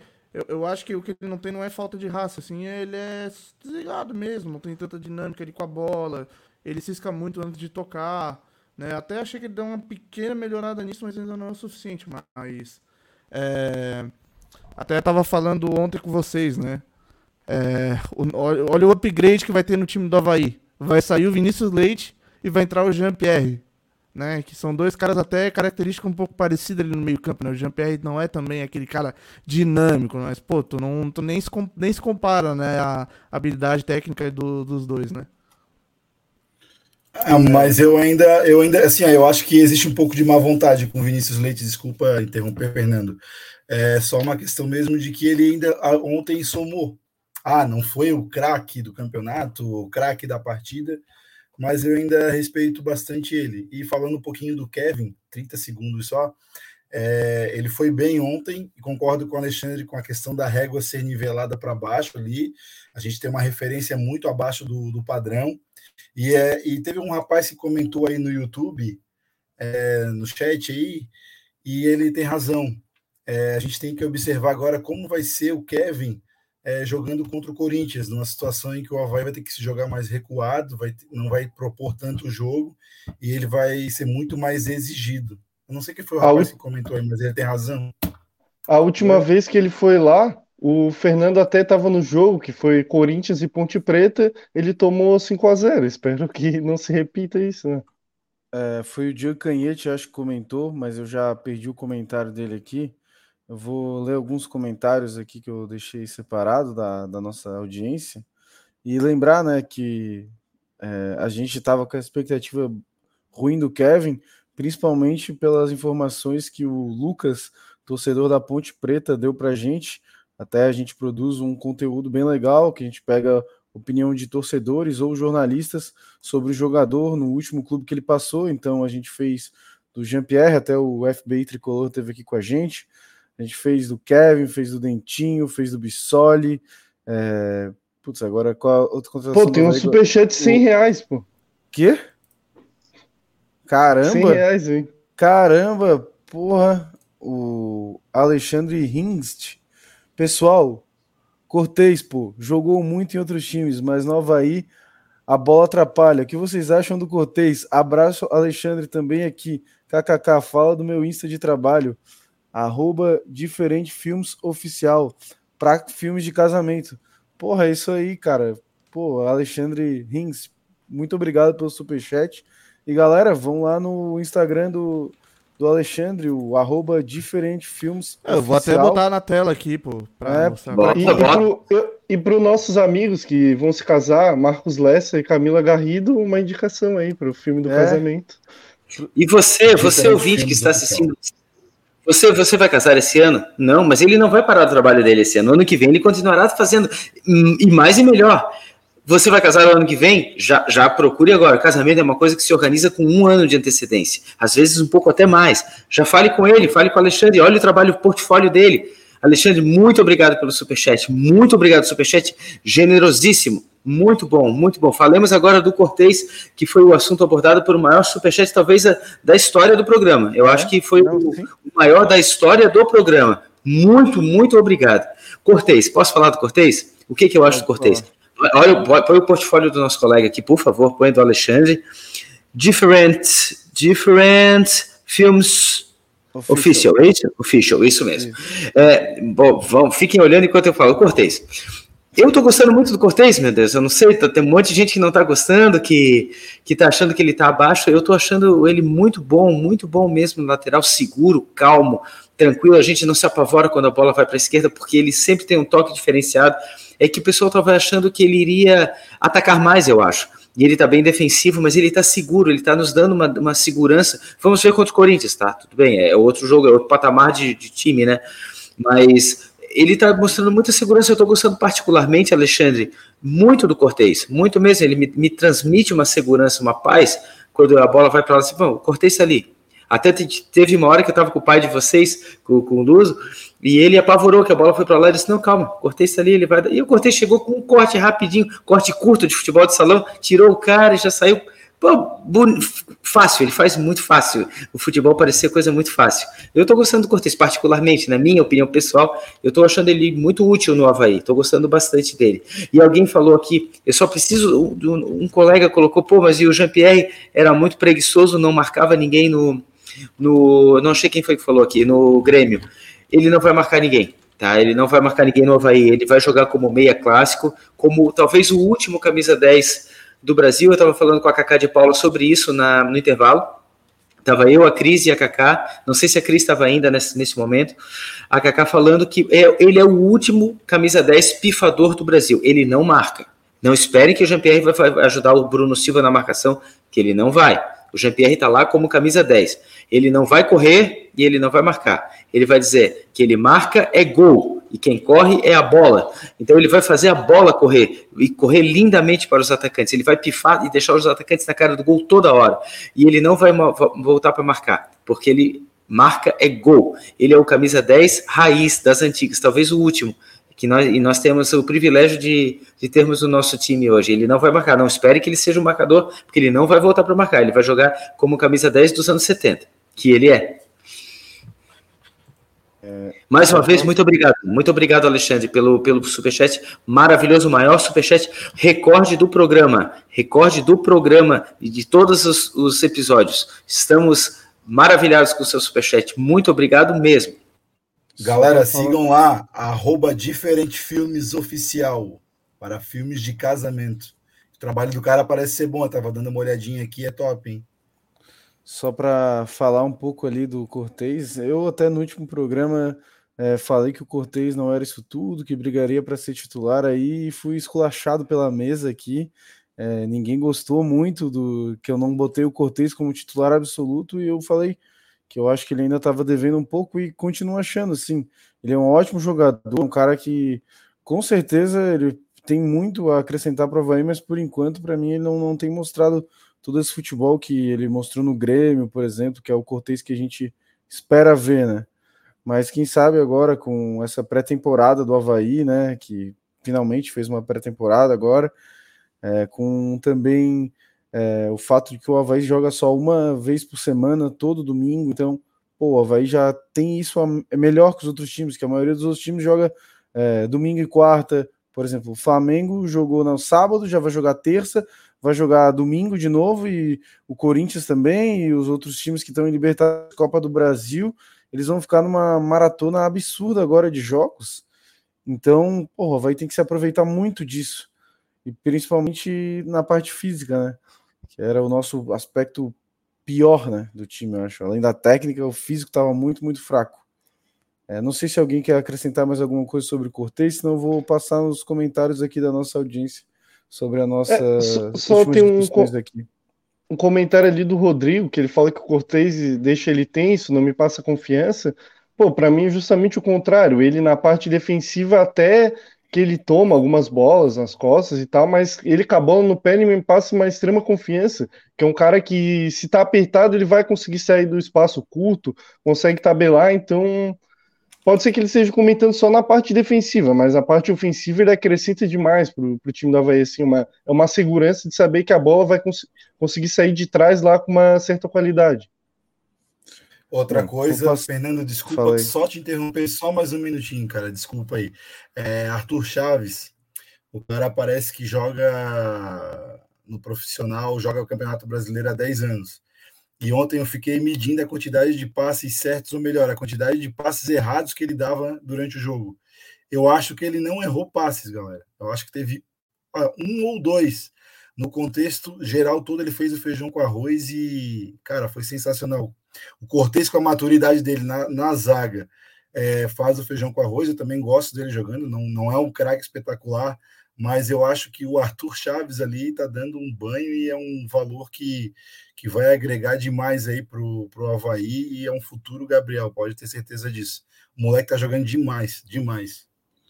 Bom, vou passar então aqui nos comentários a nossa audiência sobre tudo que a gente falou, um pouquinho também da opinião deles sobre o que eles acharam dos jogadores. O Thiago Roberto tá falando aqui que o Morato jogou bem, fez jogadas boas e chamou a torcida. Eu vi, o Morato foi numa, num lance de escanteio, né? Que ele chamou ali a torcida. É, a Rosemary Silva falando boa noite, rapaziada linda, acompanhando aqui de Brusque. Muito obrigado. Gostei do jogo. É, Havaí mais organizado, mais competitivo. Por ser o primeiro jogo, foi muito bem. Vamos crescer. Méritos ao Barroca tão criticado. Pois é. Alguém já tá dando o braço a torcer pro Barroca aí? Eu ainda tenho meu pezinho atrás com ele, assim. Ah, é, é, o primeiro jogo e ele, claro, teve um período de treinamento a mais. Ele no próprio Atlético Goianiense, ele começou bem. Ele teve, ele até mesmo falou em entrevista que teve esse período de, de treinamento e acho que foi entrevista na CBN, se não estou enganado, e, e, que ele que foi importante, que o time começou a ir bem. Eu acho que isso dá para contar. Claro que o time estava bem mais organizado, mas é, é cedo ainda para a gente dizer que ele é o cara, que ele é horrível, que ele é isso e aquilo. Eu não queria o Barroca, e repito, acho que o Havaí tinha que ter um cara mais reativo. Eu acho que esse tipo de jogo do Havaí de ter posse e tal dá certo para times com, com elencos piores, como o América, querendo ou não, não é um dos melhores elencos, então dá para o Havaí tentar jogar dessa forma e deu certo, mas se o Havaí tentar ter posse, muito toque contra, sei lá, o Palmeiras, o Flamengo, é, vai tomar uma, uma goleada. Então eu acho que tem que ser bem como o Ceará foi contra o Palmeiras. Um pouco. Te, claro que o, Palmeiras, o Ceará não ficou atrás o tempo inteiro, mas se for pegar os gols, gols de velocidade, explorando os pontas, eu acho que é assim que o Havaí tem que jogar, não de, de aquele toque de bola enfadonho, assim, de ah, muita bolinha para trás e tal. É, eu concordo com o Felipe, o Havaí tem que atacar mais na hora que, que tiver uma ou duas oportunidades que vai, vão aparecer. É impossível o jogo contra o Corinthians não aparecer duas oportunidades o jogo inteiro. Pô. Corinthians ataca, ataca, ataca e não vai abrir um espaço. É aproveitar esse espaço e matar o jogo, cara. Se quiser ganhar o jogo é assim ficar lá atrás, não com esse toque de bola estéreo, como, como o Felipe falou, que não leva a nada, mas ficar esperando a hora do bote. O Havaí tem que ser a cobra, pode esperar a hora do bote e não pode bobear. Não pode bobear. E acho que dá, acho que dá. Mas a gente fala tanto de percentual do Barroca, né? Porque o percentual, quantas vitórias, quantas derrotas. Né? A gente tem que analisar que no Brasileirão, Série A 2022, o percentual de vitórias do Barroca é de 100%. 100%, gente. é um percentual altíssimo. Não podemos esquecer desse percentual. Eu até vi o jogo do Corinthians contra o Botafogo, né? Claro que a gente vai falar disso mais para frente. Temos até um convidado hoje do, do, da torcida do Corinthians. Mas o Corinthians, ele vai ter a volta do Fagner, mas eles têm um, um lateral fraco de um lado, né? E aí, e aí é esse o lado que vai ter que explorar, nas pontas. Taca falando aí já um pouco do nosso próximo assunto. Continuar lendo aqui os comentários. O Cauã Barcelos falando: o jogo, jogo que vem vamos ter uma prova real sobre o Kevin, principalmente com a vai jogar no contra-ataque. Acho que foi o Costeira ou o Alexandre tinha pedido esse comentário antes. Já estava aqui, mas é que às vezes ficam tantos que não dá de ver. Obrigado, galera, que está comentando aí. Era esse aí mesmo. O Thiago Rita Souza falando: Eu estou um pouco preocupado com a zaga, não temos muita peça de reposição e não temos tanta qualidade. É, o Havaí tem poucos zagueiros, né? O Raniel também pode fazer função de zagueiro, mas realmente é o Bressan, o Arthur Chaves, o Raniel e quem mais que tem? É, o Rodrigo tá chegando agora. Rodrigo Freitas, né? E o Lipe. E o Lipe. É, zagueiro e também tem, e também tem o com o Betão. Também tem o Camargo da, da base, que, que também tá ali no, no, no, elenco profissional, né? Que ele não jogou esse ano, mas tá lá. E eu tenho uma coisa com o Ranielli, cara. Ele não é, ele acha que é zagueiro, ele fala que é zagueiro, o pai dele diz que ele é zagueiro, ele fala pro Barroca que ele é zagueiro, ele dá entrevista dizendo que ele é zagueiro, mas ele é volante, cara. Pô, todo jeito de jogar dele é de volante. Não tem como ele achar que é zagueiro, ele não tem o mínimo cacuete de zagueiro, ele tem todos os cacuetes possíveis e imagináveis de volante. Só ele que não entendeu isso ainda. Ele é um cara que pisa na área para chutar. Ele é um cara que lá atrás ele, ele, devolve, ele joga muita bola para trás. Ele, ele tá com a bola no pé, ele procura o cara de trás para passar a bola. Se ele tá de zagueiro, só vai ter o Douglas atrás dele para ele passar a bola. Ele vai chutar contra o Douglas o tempo inteiro. Não é, ele é volante e olha, ele é um bom volante. Ele é um bom volante. Ele tem que continuar de volante, mesmo ele achando que, que é zagueiro. Tem gente que acha que, que é jogador, pô, né? E ele acha que é zagueiro. Ele não é, ele é um bom volante. Ele é volante. E tem que botar isso na cabeça. O pai dele, alguém disse para ele: Não, tu é zagueiro. E ele acreditou e ele tá com isso na cabeça, mas ele é volante. Vocês notaram quantas bolas ele passou para trás? Nada contra, ele estava tentando centralizar a jogada para voltar de outra forma, né? Ele achou que na frente estava obstruído, jogou para trás, mas não foi uma, não foi duas, não foi três, foram sete, super chat. Então é muita bola para trás. Ele tem que jogar de volante, porque se ele botar para trás, tem laterais para safar a barra, tem zagueiros para safar a barra. Se ele tá de zagueiro, ele bate, chuta para trás, ele pode fazer gol contra, pô. Ele vai chutar contra o gol do Douglas o tempo inteiro. Ele é volante. Então eu tiro ele dessa, desse hall de, de zagueiros, eu não ponho o Raniel, mesmo que ele diga que é zagueiro. Ele é volante. O, só para trazer informação aqui, me mandaram no privado o costeiro que o Arthur Chaves errou cinco passes. Cinco passes incompletos aí, até saiu no Cartola, então também é um dos assuntos daqui a pouco a gente vai falar sobre a nossa Liga do Cartola. É, mas continuando aqui nos comentários, o Valmir Vieira Filho falou que o Vinícius foi pior em campo do Havaí, falta ser mais competidor. O Cauã Barcelos falando que o Vini Milk parece que não comeu feijão, só toca a bola fraquinha. Já o Luciano Koneski falando Vinícius Leite marcou pra caramba ontem, pô. O Thiago Rita Souza falando que o Arthur Chaves foi monstruoso. O Roberto Ferreira de Mello aqui falando que o Vini Milk treinou faltas muito bem por cima mas eu gostei da tentativa por baixo, quase surpreendeu. Eu achei que ele tinha que ter batido por cima. Pelo que a gente viu lá, ele tinha um aproveitamento absurdo. Eu achei que ele ia guardar. Eu já me preparei para gritar gol e quando ele bateu do lado ali, eu fiquei meio, meio puto com ele. O Geraldo e Silvia Matos falando que no jogo contra o América Mineiro só o Vinícius Leite jogou abaixo dos demais. O Gregor Gerrit de Oliveira falando: Jean-Pierre tem que jogar à frente dos volantes, não pode buscar a bola atrás. Ele tem que ser servido pelos volantes para assim construir jogadas. Ele não é marcador. O futebol dele é ofensivo. E mais, ele é um cara muito técnico e é o melhor jogador do Havaí. Ele tem que jogar perto do gol, né? Não longe. E o Alexandre, é. o, o Rings, que mandou o comentário ali, falou que a Rosemary é a mãe dele. Fala aí, Fidelis. Eu ia falar que para isso, né, o, tanto o, os volantes do Havaí, né, tanto o Bruno Silva e o, e o Raniel, eles vão ter que daí conseguir fazer a bola chegar no Jean, no Jean porque até o próprio Jefferson, né, do FBA Tricolor, quando ele veio aqui, ele falou pra gente que o futebol do Jean-Pierre, como, a como a torcida pedia mais para ele jogar lá no Grêmio, como ele jogava melhor é quando ele vinha com a bola de trás mais dominada, quando ele jogava mais de segundo volante, como como, como, um, como um 10, né? Então, eu acho que aqui no Havaí ele vai jogar como um 10, ele tem que jogar como um 10, claro, mas aí os volantes vão ter que fazer a bola chegar neles, para ele não ter que ficar voltando para buscar essa bola. Foi o FBI que falou que ele joga melhor como segundo? Eu acho que ele, ele falou, falou, que, ele, ele que falou prefere que... ele que, Cara, que é mais 10. a torcida Eu do... acho que é o Coulter, mano que é o Coulterman que falou que da, da VEG, que prefere não, ele de segundo o... volante. Não, o Coulterman pode até ter falado isso. Acho que eu escutei ontem também o Coulterman falar alguma coisa nesse sentido. Mas o FBI Tricolor, ele falou que... É, que lá no Grêmio, a torcida, pedia, a torcida pedia muito ele jogando de 8. para ele vir com a bola mais equada, né? Vir com a bola mais de trás, assim. Porque ele é um jogador que ele não... Ele não joga tanto de costas e tal. Né? Mas eu acho que aqui no Havaí ele vai conseguir jogar assim, sim.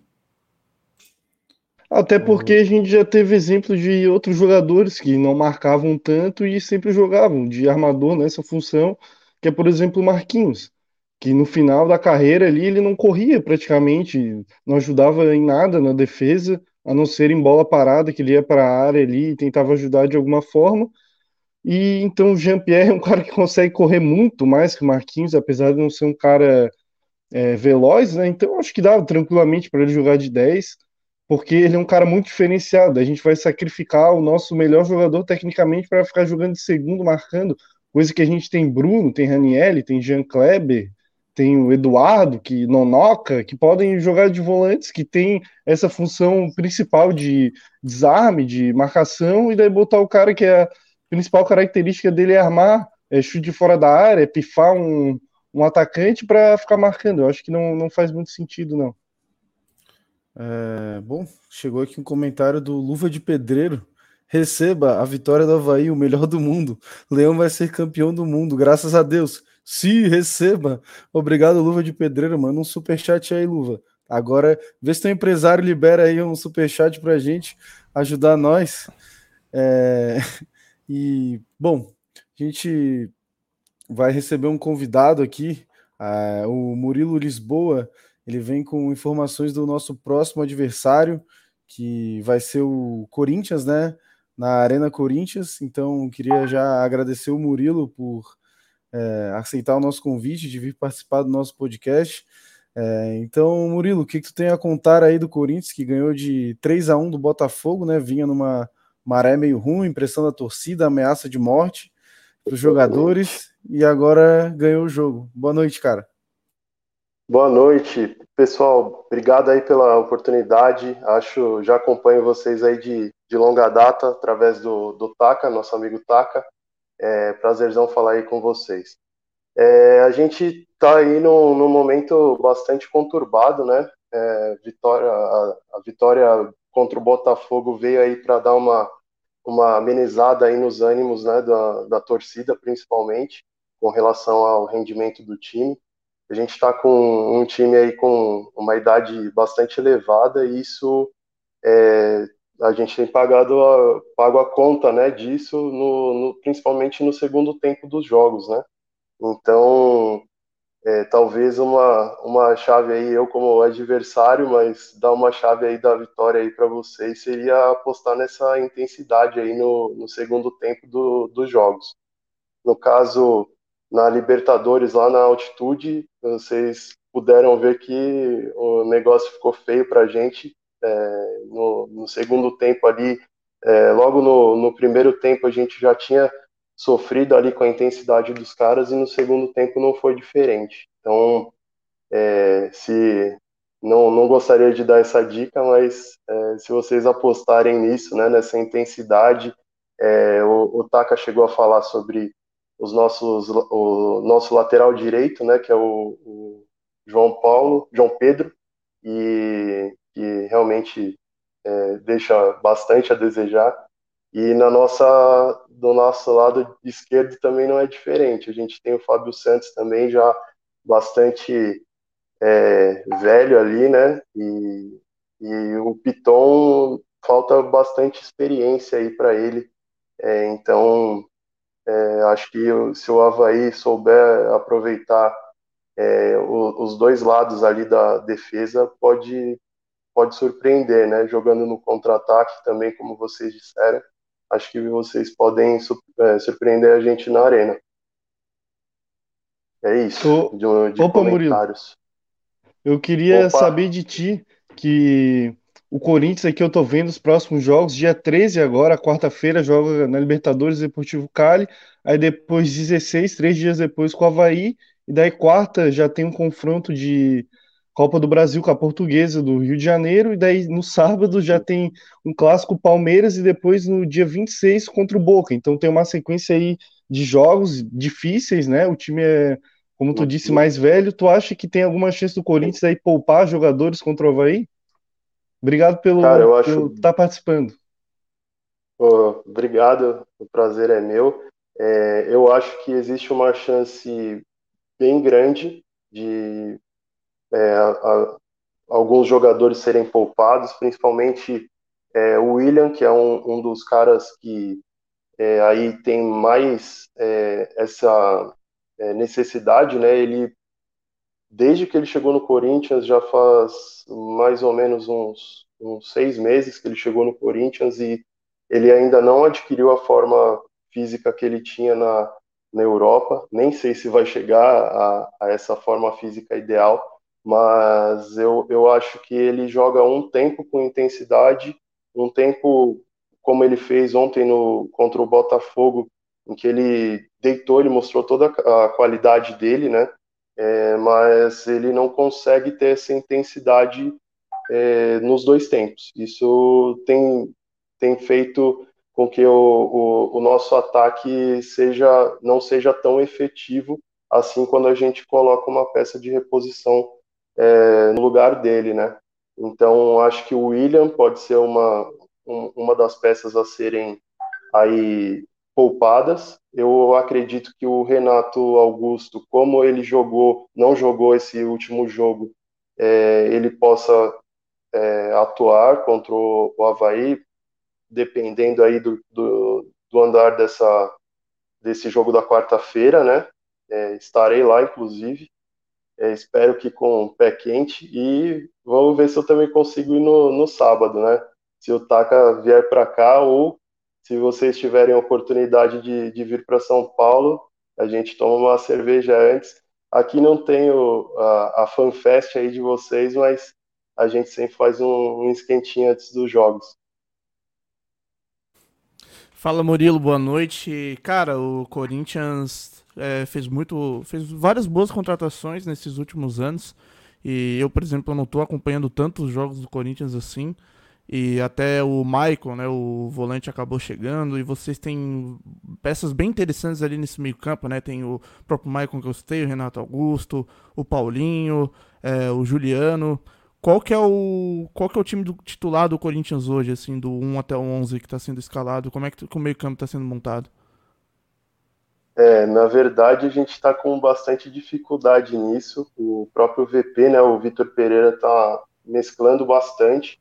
É, eu tomei um susto quando vi a, a, a, nossa escalação contra o Botafogo. Ele deu uma mesclada boa ali, tirou o Gil, é, o próprio Renato Augusto, que é o principal jogador do, do Corinthians hoje, na minha visão, é, no banco também, acabou nem entrando depois, acho que até muito pelo resultado que foi construído no primeiro tempo, né? Mas é, eu enxergo, na minha visão, é, na minha visão, acho que o, o problema do Corinthians está justamente em quem protege ali a, a nossa defesa. O Duqueiroz é um menino que é muito inexperiente ainda, é, mas que ao mesmo tempo parece um veterano, assim, parece um veterano no mau sentido, de não correr, de não marcar uma cadeira. É, é, é um, é um dos caras que eu mais me irrito quando estou no estádio, e, e, ele tem sido titular de forma regular. Isso também é, é um, um, ponto aí. É, eu já vi vocês falando que o, o, o Jean-Pierre não, não vai participar desse jogo, né? É, e aí a gente é, até eu até fico um pouco mais é, despreocupado teoricamente, né? Entre aspas, né? Porque o Jean-Pierre é um cara que com o espaço ele costuma dar bastante trabalho. Ele não não dá tanto trabalho assim quando é, tem uma marcação mais forte em cima dele, mas quando ele ele tem espaço, é um cara que costuma criar bastante e, e, e aí ele não jogando é, é algo legal para gente. É, eu enxergo que o, o nosso meio de campo o, teria que ser com o Renato Augusto ali, o, na ponta o, o William, né? Em uma ponta o William, na outra eu gostaria de ver o William jogando na, na direita para dar espaço para o Roger Guedes voltar para a posição dele de origem, que é a ponta esquerda, e mas não está rolando muito isso, né? O Paulinho também ontem fez uma boa partida, voltou a jogar bem depois de bastante tempo. Ele fez uns quatro jogos bem ruins assim.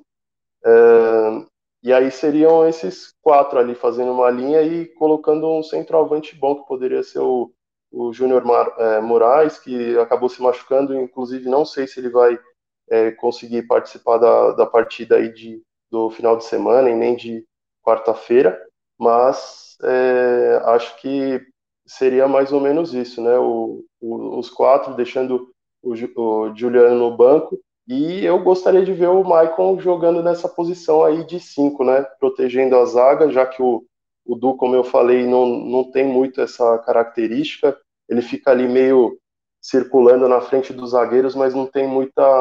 não morde ninguém, sabe? Meio complicado essa parte.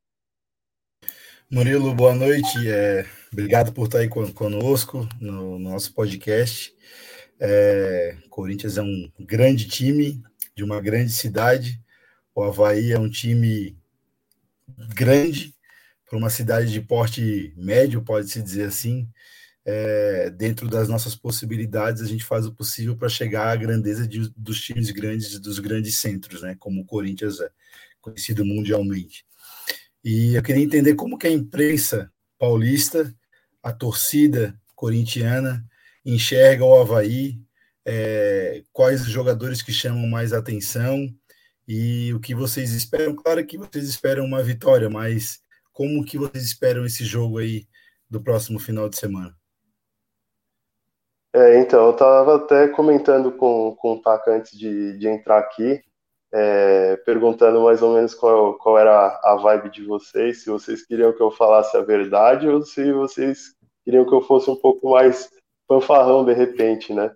Eu vi que Não, aqui torcedor... é muito bacana, é muito, muito legal e que vocês fazem alguma, é, várias e a maioria das análises aí é, de forma de forma bem bem focada mesmo, assim, é, achei muito bacana, sempre que acompanho gosto bastante. É, eu sou um torcedor um pouco mais mais crica, assim, um pouco mais é, corneta, vamos dizer assim. Eu sou um pouco difícil de agradar. É, então, eu acho que o Corinthians vai é, ter muita dificuldade, principalmente pela, pela questão da intensidade que eu falei. Eu acho que o, se o Havaí encaixar um jogo onde os jogadores é, pensem na bola como um prato de comida, que isso não acontece definitivamente nesse Corinthians de 2022, vocês têm muita chance de ganhar. Com relação, é, de, até de ganhar, né? É, não, não como vocês estão falando aí de, é, ah, não, um empatezinho legal. Eu acho que vocês têm chances de, de ganhar se vocês encaixarem um jogo bom. Eu, no futebol de hoje vale muito essa essa intensidade, como eu já repeti algumas vezes, é porque falta muito no Corinthians, então eu tenho insistido nisso. Então, é, se vocês tiverem um, um, um, time aguerrido, como sempre o Havaí tem é, se mostrado, né? É, essa é até uma das características que a gente, quando fala de Havaí aqui em São Paulo, a gente sempre tem essa referência, né, de, de um time aguerrido, um time é, que não se dá por vencido e um time que sempre deu, é, mesmo com o Corinthians tendo uma ligeira vantagem aí nos confrontos diretos, ali no, eu me lembro assim que no, no ali em meados de 2010, 2009, por ali, vocês era muito difícil ganhar na casa de vocês. Eu acho que vocês ganharam umas três vezes, mais ou menos, ali naquele período.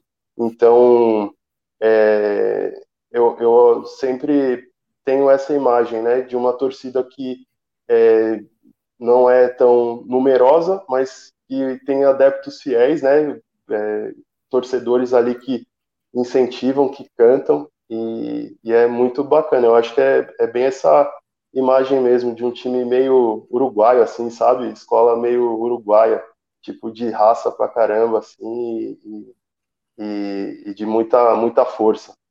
Sempre gostei do Havaí, até tem algumas coisas aí que me ligam ao Havaí, eu sempre falo com, com o Taka, meu irmão, é, ele joga, jogou na categoria de base do Corinthians, ele teve aí para alguns torneios, né, jogou no, no, no, campo de vocês aí, no, no CT, é, e até comprou uma camisa, ele gosta bastante, é, o meu cunhado, é, ele também jogou com o, o, Betão na época de categoria de base do Corinthians. Então ele até mandou assistiu comigo aí o, o podcast de vocês no dia que o, que o Betão esteve aí e Legal. acabou trocando algumas ideias com ele depois no, no Instagram. Então é, eu, eu tenho eu, eu assim, né? Eu sempre falo pro, pro Taka, eu torço pro Corinthians, cara. Mas tem, tem alguns times assim que eu, eu não, não ligo assim de, de, de perder. Se acontecer, vou ficar chateado, porque, pô, três pontos, mas menos pior do que qualquer um, um rival aí e tal. E também não, não curto muito Figueira, não. Os caras querem meio ser ah, Gaviões. Ah, vai pro inferno, cara. Gaviões é Corinthians, cara. Sai fora. Não vem embarcar na nossa onda, não. Essa vai pro corte do podcast, hein? Mas é isso. Aqui a gente tem essa visão aí de vocês aí de um, um time meio escola uruguaia aí, muito aguerrido e, e de força. Boa noite, Murilo. Tudo bem? Eu quero Opa. agradecer Quero agradecer também a participação. Só uma perguntinha, é uma curiosidade que eu tenho. É, a gente tem visto a, toda essa situação do Cássio com a torcida e eu vi alguma, algumas entrevistas dele, ele me pareceu bastante abalado emocionalmente. Tu achas que isso vai afetar na convocação dele, na titularidade dele para os próximos jogos? Vocês jogam na quarta-feira, né? Depois jogam com o Havaí no sábado. É, na, na, tua opinião de torcedor que acompanha, deu para ver muito o Corinthians, tem uma ligação muito forte né, com o clube. Ele vai se manter na titularidade, mesmo com a cabeça mexida, como ele mostrou estar e ele realmente não teve como esconder, ele está mexido. Qual é a tua opinião pessoal sobre isso? É, valeu, pô, tô, tô acompanhando aqui, dando altas risadas aí, é, com seu bom humor aí, pedindo aí os, os superchats e tal. É bem bacana, é, traz um, um, uma atmosfera bem legal aí pro programa de vocês. E, e assim, acho que o Cássio, é, por algumas vezes, ele já estendeu é, mais do que deveria o, a passagem dele pelo Corinthians. Eu acho que dessa vez foi de uma forma muito muito ruim é, essa essa abordagem que a torcida teve nesse caso específico de quarta-feira, por exemplo. Eu não acho que ele de da última terça-feira ele não foi é, o maior culpado é, do, pela derrota do Corinthians e eu acho que na verdade, o caldo entornou porque já vinha de outras vezes ele nessa é, com essa má fase. Ele já tem, acho que, coisa de cinco, seis anos, ele não consegue entrar em forma. Ele, ele tem ali uma perna, parece uma velha varizenta, cara, tipo uma perna gigantesca. Ele já meio barrigudo assim e pula para dentro do gol tipo, cara, ele não deveria ter feito isso com ele, sabe? Ele poderia ter encerrado a, a, a passagem dele pelo Corinthians de uma maneira muito mais honrosa, sabe? É, e eu acho que essa, esse prolongamento da, da passagem dele no, no Corinthians é, faz com que a, a, gente até deixe de respeitar. Eu mesmo, com esse discurso que eu estou tendo agora, é, eu não gostaria de estar tá falando isso do goleiro que é ídolo do meu time, sabe? Só que, tipo, o cara não, meio que não, não se toca. E sempre quando ele tem a oportunidade de dar cara para bater e assumir os erros que ele, que ele tem, é, ele sempre meio que faz isso de forma meio, meio jocosa, sabe? Tipo, como se ele não tivesse nem aí. E isso é, é uma das coisas assim que eu fico meio chateado, assim. Mas tenho ele como ídolo, ídolo máximo do, do Corinthians. É, mas eu acho que assim ele só não vai perder a titularidade dele. Eu acho que ele não vai perder a, titula, a titularidade dele por conta de não ter é, substitutos é, já prontos. Os goleiros do Corinthians eles são muito crus, os reservas, sabe? Ele, é, nós temos acho que dois goleiros de 24 anos ou 25 anos. Um deles é um que veio do Inter, que é o Carlos Miguel que é um, um, um grandalhão de acho que dois metros de altura, e mas nunca, nunca jogou pelo Corinthians. O outro é o Donelli, que é um, que é um menino, tem potencial, mas é, ainda não está pronto definitivamente. E o outro é o Ivan, que foi contratado agora, mas que já teve uma, uma pequena lesão aí nesse início dele no Corinthians. Então, é, eu não sei se o Vitor Pereira vai apostar nos goleiros é, Ivan, por agora. Isso, o, Ivan, o Ivan Murilo é o da Ponte Preta, que era da Ponte Preta? Isso. Perfeito. Tá, é sim, sim, sim. Uhum, sim, conheço Ele é um bom goleiro. Se mostrou um bom goleiro no, na Série B, né? É, e até no, no Campeonato Paulista ele teve algum destaque. Já foi contra, é, convocado para a seleção brasileira algumas vezes ali para ficar de terceiro goleiro ali como, como terceira opção. E, assim, não, não acompanho muito a, a carreira dele, mas, pelo que falam, tem bastante potencial. Mas, como ele chegou agora e já se machucou, acho que é bem pouco provável que o, o VP aposte nele é, agora já para esse jogo, né, do, do final de semana. Mas, a, a ver, eu, eu gostaria de, de, de ter, é, assim, alguns testes, né, é, pegar esse início de brasileiro é, e, e, realmente rodar o elenco, cara. Eu acho que é, é, isso. Eu não acho que o elenco do Corinthians é tão é, qualificado assim. Até a gente tem algumas é, discussões sobre isso lá no, no nosso resenha, né, Taka?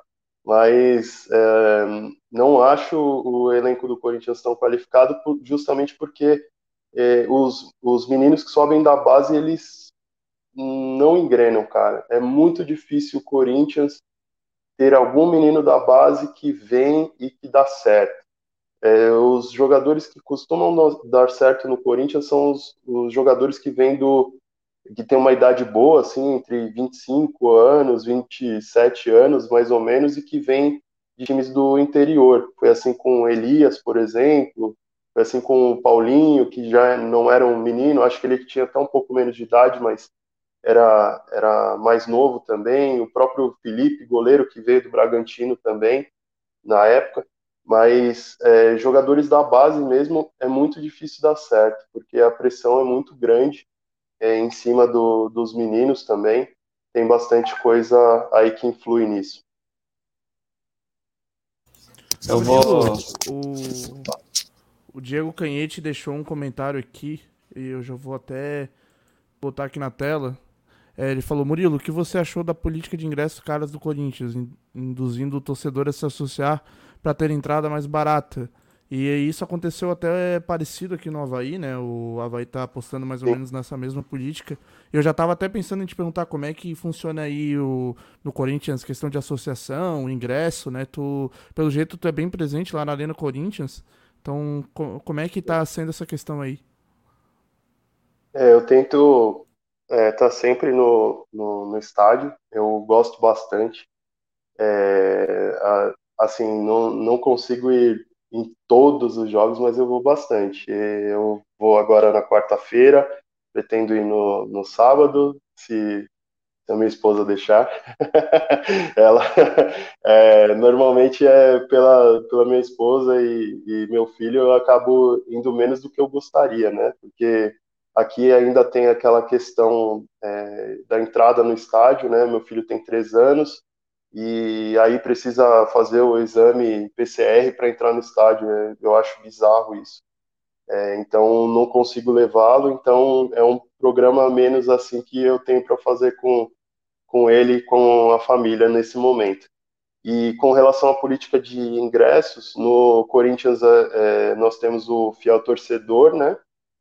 É pago mais ou menos, vai, uma, uma quantia de 100, 150 reais por ano e aí você ganha um percentual no valor do ingresso, a não ser que você pague os planos mais caros e aí você tem direito ao ingresso é, de forma gratuita.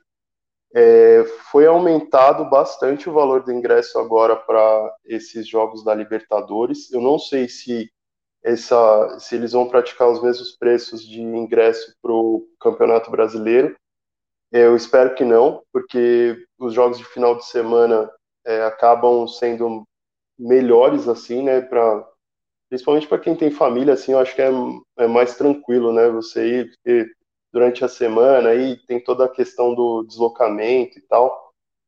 É, mas agora eu eu tô morando bem próximo do estádio, coisa de 5 quilômetros do, do estádio, então para mim tá mais fácil. Mas é, eu acho que assim a, a, oportunidade que os dirigentes têm de esfolar o torcedor, mesmo a torcida do Corinthians sendo uma das mais assíduas assim, é, a gente tem uma média de público muito grande para o tamanho de estádio que a gente tem. É, nós temos um estádio de mais ou menos 45 mil lugares e a nossa média de 30. Então, assim, considerando que a gente tem uma carga de ingressos muito grande em valores exorbitantes, que são a parte oeste do estádio, é o, o a, a, taxa de ocupação é muito grande, cara. É, e é bizarro quanto faz diferença isso, né? É, a gente costuma é, inflamar o time mesmo, e essa é uma das características mais legais aí do, do Corinthians, né? É isso aí, Murilo. É, até a galera tá comentando aqui, muita gente é, falando surpreso, né? O R Correia falando aqui, nem todo corintiano é PNC, esse mano aí é mó gente boa. valeu, o, valeu. O Thiago Rita Souza tá comentando aqui que qual é a dúvida que eu vou tomar uma gelada com esse mano no sábado. KKK, mano, gente boa demais. E, e cara, eu acho que eu vou estar tá, vou tá aí sábado sim, então, pô, vamos, vamos tomar uma gelada sim. E, Boa. Bora. E, Feriado então, aí, né, meu? É, feriadão, né? Se eu, não, se eu não quiser, eu passo com o teu contato para eles, hein?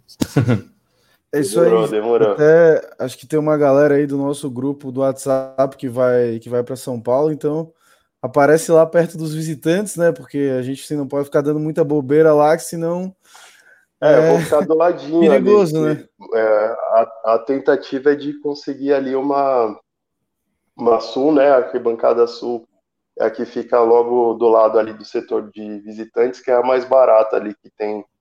É, na verdade, a norte é a mais barata, mas é muito difícil conseguir ingresso para a norte, né? Que é onde fica a Gaviões da Fiel, fica a Estopim da, da Fiel e as torcidas organizadas ficam nessa norte, que é onde ali no, na, na Arena, na Neoquímica, né? Na, na, Arena Corinthians, eu falo Arena Corinthians, tá?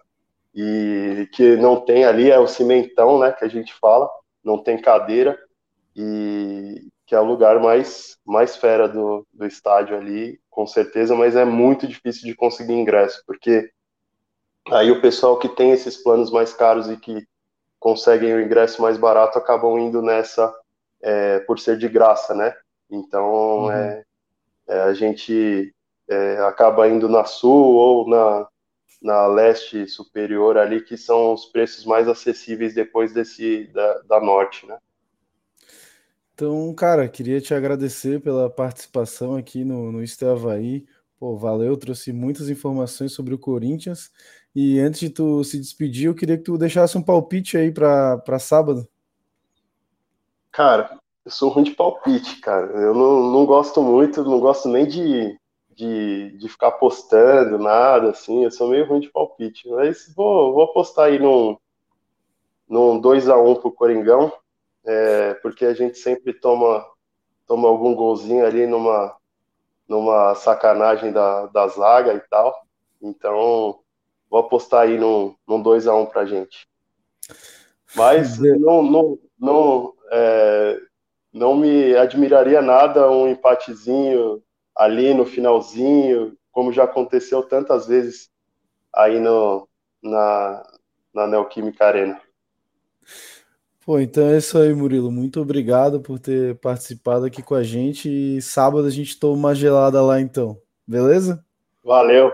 Prazerzão, galera. Obrigadão aí pela oportunidade. Mandar um salve aí para vocês e sempre que quiserem, segundo turno, se quiserem, tô aí também. é isso aí, vai ser muito bem-vindo. Obrigadão aí, Murilo. Falou. Valeu. É, bom, vamos continuar aqui então com o nosso programa. Muito obrigado pelo Murilo por ter vindo aqui e elucidado várias questões sobre o Corinthians, né? E então a gente agora. Tem, super, tá... tem superchat, tem ah, superchat. Tem superchat. Superchat. A, mania do momento. Ah, é a brincadeira do momento. Regis Degore é o cara que brinca. Brincou, deu 12 reais, brincou, tá feliz, tá feliz, deixou todos felizes. Regis Degore, muito obrigado pela sua colaboração espontânea. Isso ajuda o nosso programa a ficar cada vez melhor. E amigo, o seu like é tão importante. Dê o seu like, aquele like maroto, aquele like legal. Dê o seu like. Fala nação havaiana, dê o seu like. É isso aí então. O Fala Nação Havaiana já tá no ponto aí, Fidelis? Então é isso aí. Certeza, a gente vai. Já tá aqui. Vou colocar aqui para todo mundo ver. É, é, o aviso ali que teve alguns momentos que o áudio ficou ruim. Porque ontem eu gravei com o gravador de voz do celular. E ele tem dois modos. Ele tem o modo normal e o modo entrevista. E eu não sabia qual era a diferença. Daí eu gravei uns no modo normal e o outro eu acabei gravando. Os outros eu gravei no modo entrevista. E esse modo entrevista é horrível, horrível. Aí, mas dá para entender, tá? É, mas eu peço desculpa aí, a gente vai melhorar para os próximos. Mas de qualquer jeito ficou bem legal. Então tá aí o Liberal Fala Nação Havaiana aí. Isso aí,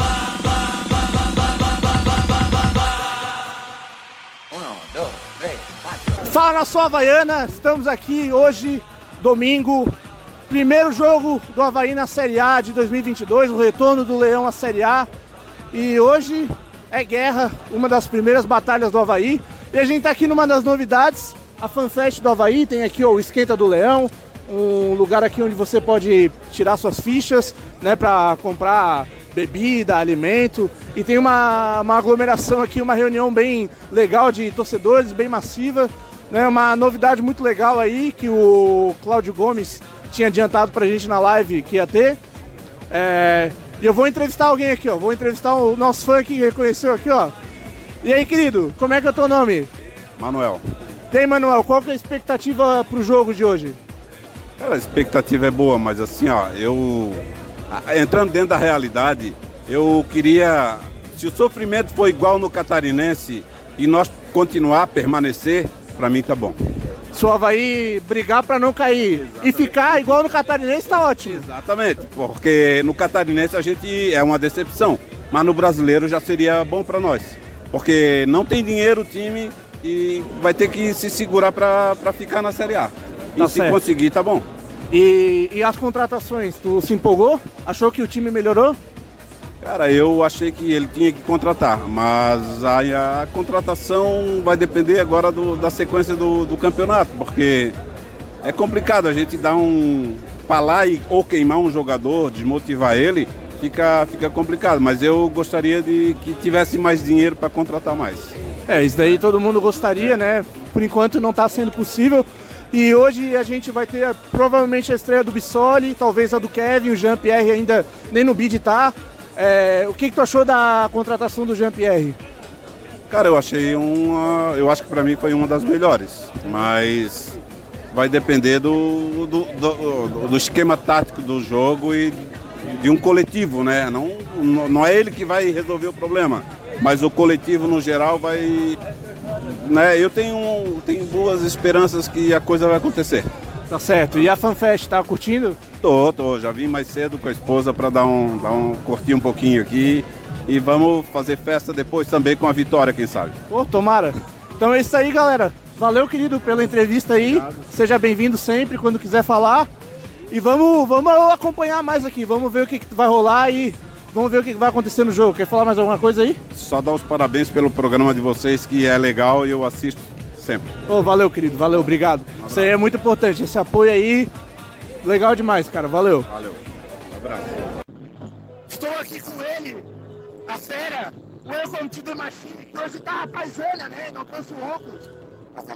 Mas, ô, louco, Pois não. Que horas são agora? São os 36. São mais 7. São os 7. Os 7.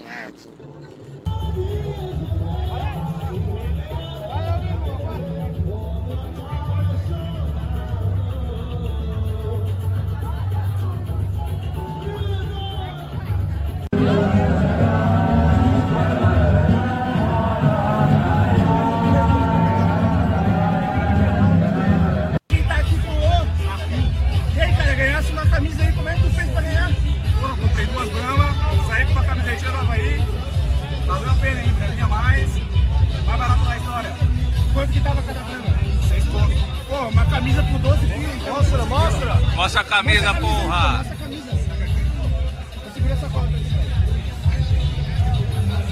Camisetinha branca? Tem que abrir ainda. É a branquinha nova, é a branquinha nova. Perdeu uns quilinhos aí pra usar, né? É, fazer o que? Você dá, a camisa M, pô, tem que dar uns dedos. Mas tá bom, tá bom, melhor que nada. Melhor que nada, tá certo. Muito melhor, né? Muito melhor. Por duas bramas. Claro, claro. Parabéns então, cara. Galera, eu tô aqui direto do banheiro químico da FanFest do Havaí. E eu quero pedir pra você, se inscreva no canal do Insta Havaí. Receba sempre as nossas novidades. Saiba quando está rolando as nossas lives, quando a gente tem vídeo especiais e também a nosso Fala Nação Havaiana. E deixe seu like, seu like ajuda muito. Se inscreva no canal deixe seu like e, quando possível, também nos apoie com um superchat. Obrigado.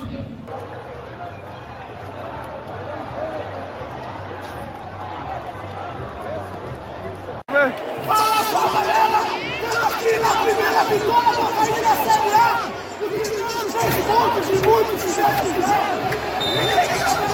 Acaba, porra! Vamos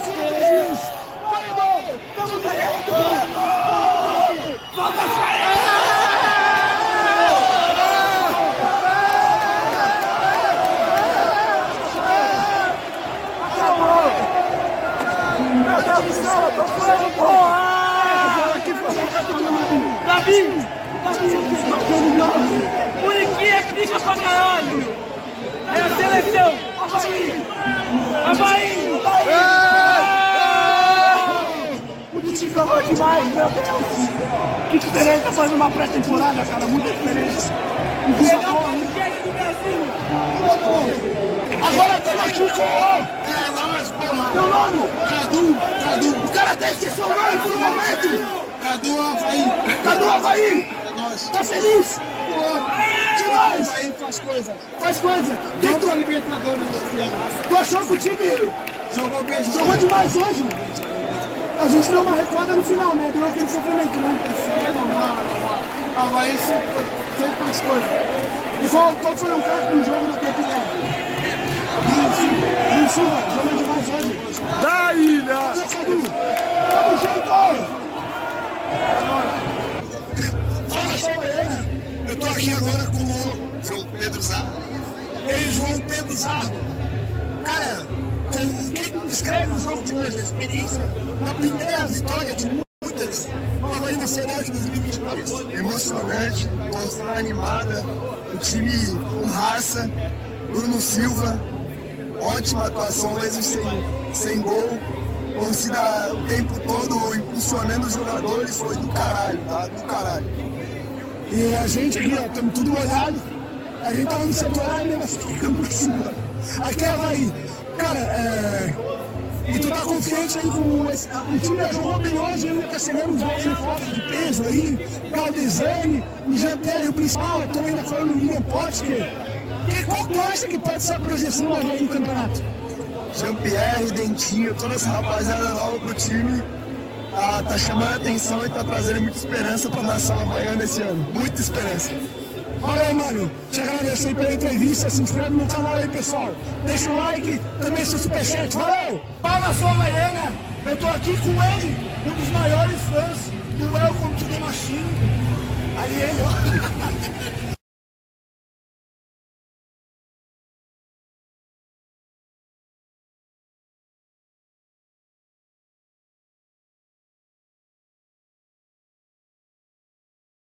Essa é a tal foto do Young Guimarães com Welcome to the Machine. Fala aí, Young Guimarães! Tá feliz? Eu tô muito feliz, tô mais feliz ainda de ter deixado mais de 1.300 reais pro, pro amigo Welcome to the Machine colocar o equipamento todo mundo de microfones. Mas eu tô muito feliz, apesar de não ter feito jogo, tô muito feliz com a atuação do Bruno Silva, tá? Que quis, quis jogo, ele quis jogo hoje, ele veio, ele buscou, ele batalhou. Graças a Deus o Havaí hoje saiu com essa vitória. Valeu, rapaziada. É isso, situação, Havaiana. O meu mano, o to the Machine agora, ele também queria soltar o seu cabelo e me dar sobre o Superchat! Superchat! A brincadeira do momento. Aceitas, pô, um super. Porra, mano. Fala, sou Havaiano, agora eu tô aqui com ele, o presidente do Havaí, Júlio Reis. Como é que tá o coração do presidente depois dessa primeira vitória de muitas, se Deus quiser? Se Deus quiser, né? Olha, fiquei muito contente com a estreia no Brasileiro. O time estava bem diferente do que jogou no, colégio, no Campeonato Catarinense. Fiquei bem contente com a vitória. O importante são os três pontos. Mas o time está só no começo da evolução. Eu acredito que no desencorrer do trabalho a gente vai conseguir melhorar. Tem jogadores chegando, ainda tem contratações para serem anunciadas. Espero que a gente consiga, na raça, como eu falei, ficar na Série A. Obrigado, Tação Havaiana. Felicidade. Vamos trabalhar mais forte, mais forte ainda essa semana. É um jogo difícil com o Corinthians, não tem jogo fácil na Série A. Mas vamos brigar, vai ser na raça mesmo. É isso aí, valeu, Gino. Valeu, Nação Havaiana! Tamo junto e vamos em busca da permanência, na raça, como o presidente falou. Vamos lá.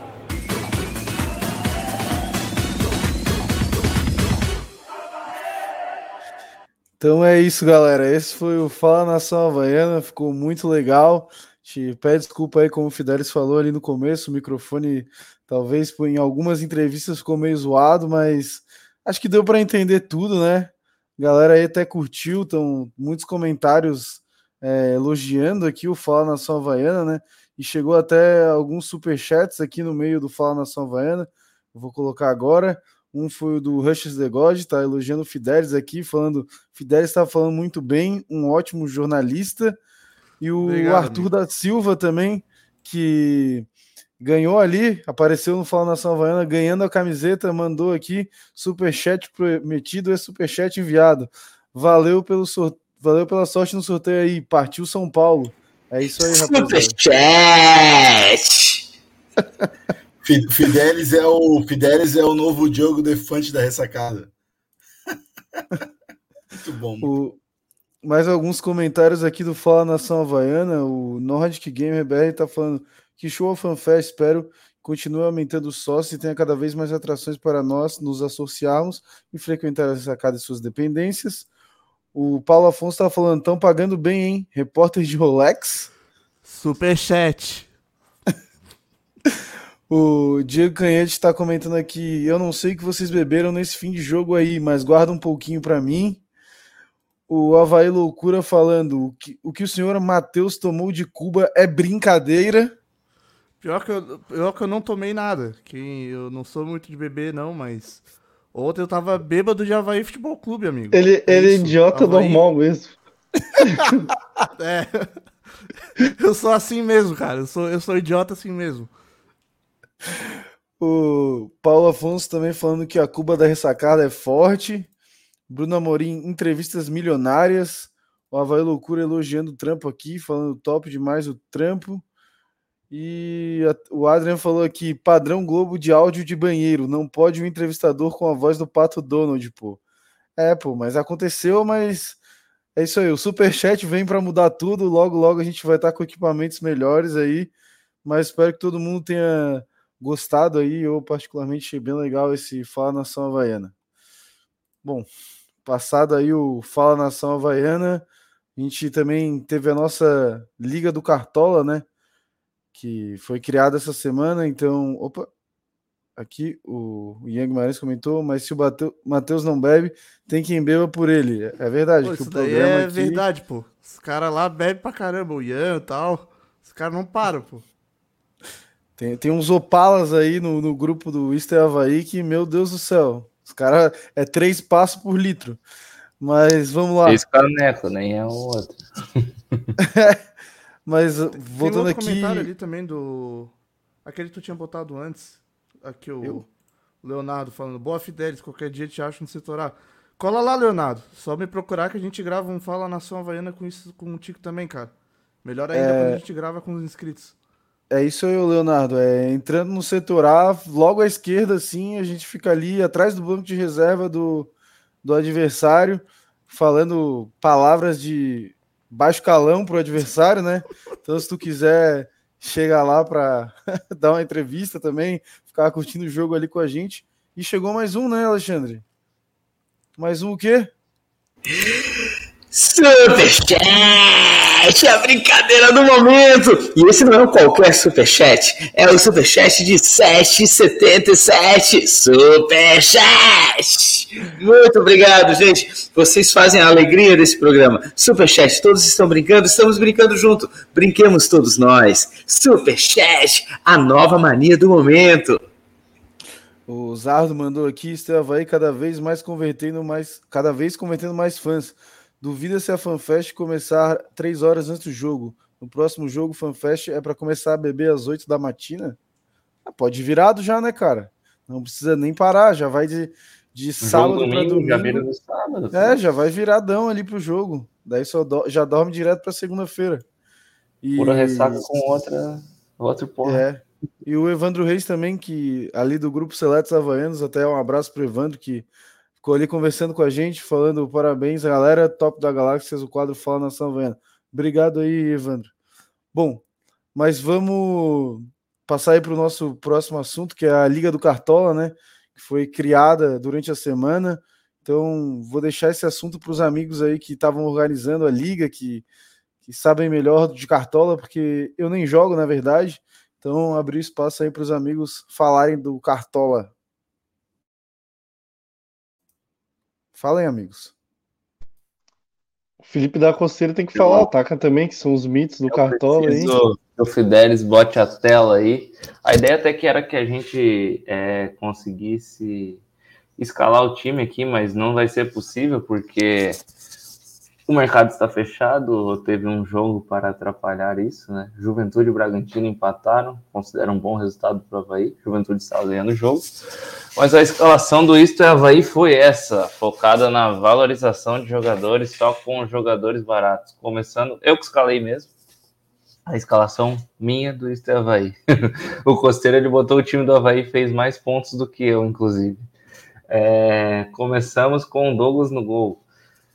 A ideia era valorização. Douglas era um goleiro barato, imaginei que seria exigido. Me enganei, o Havaí pregou uma peça em mim e não foi exigido. Mas ao mesmo tempo ele fez seis pontos porque não tomou um gol. E aí e teve mais alguma coisa que ele fez para fazer mais um ponto. Mas assim, ele, como ele não tomou gol, já adquiriu seus cinco pontos. Aí começamos na zaga. Coxa jogando em casa e esse Varley é um lateral bem agudo. Achei que ele poderia até dar uma assistência. Ele só garantiu os cinco pontos, mas acabou perdendo pontos é, porque teve passes errados. Ele errou uns oito passes, inclusive.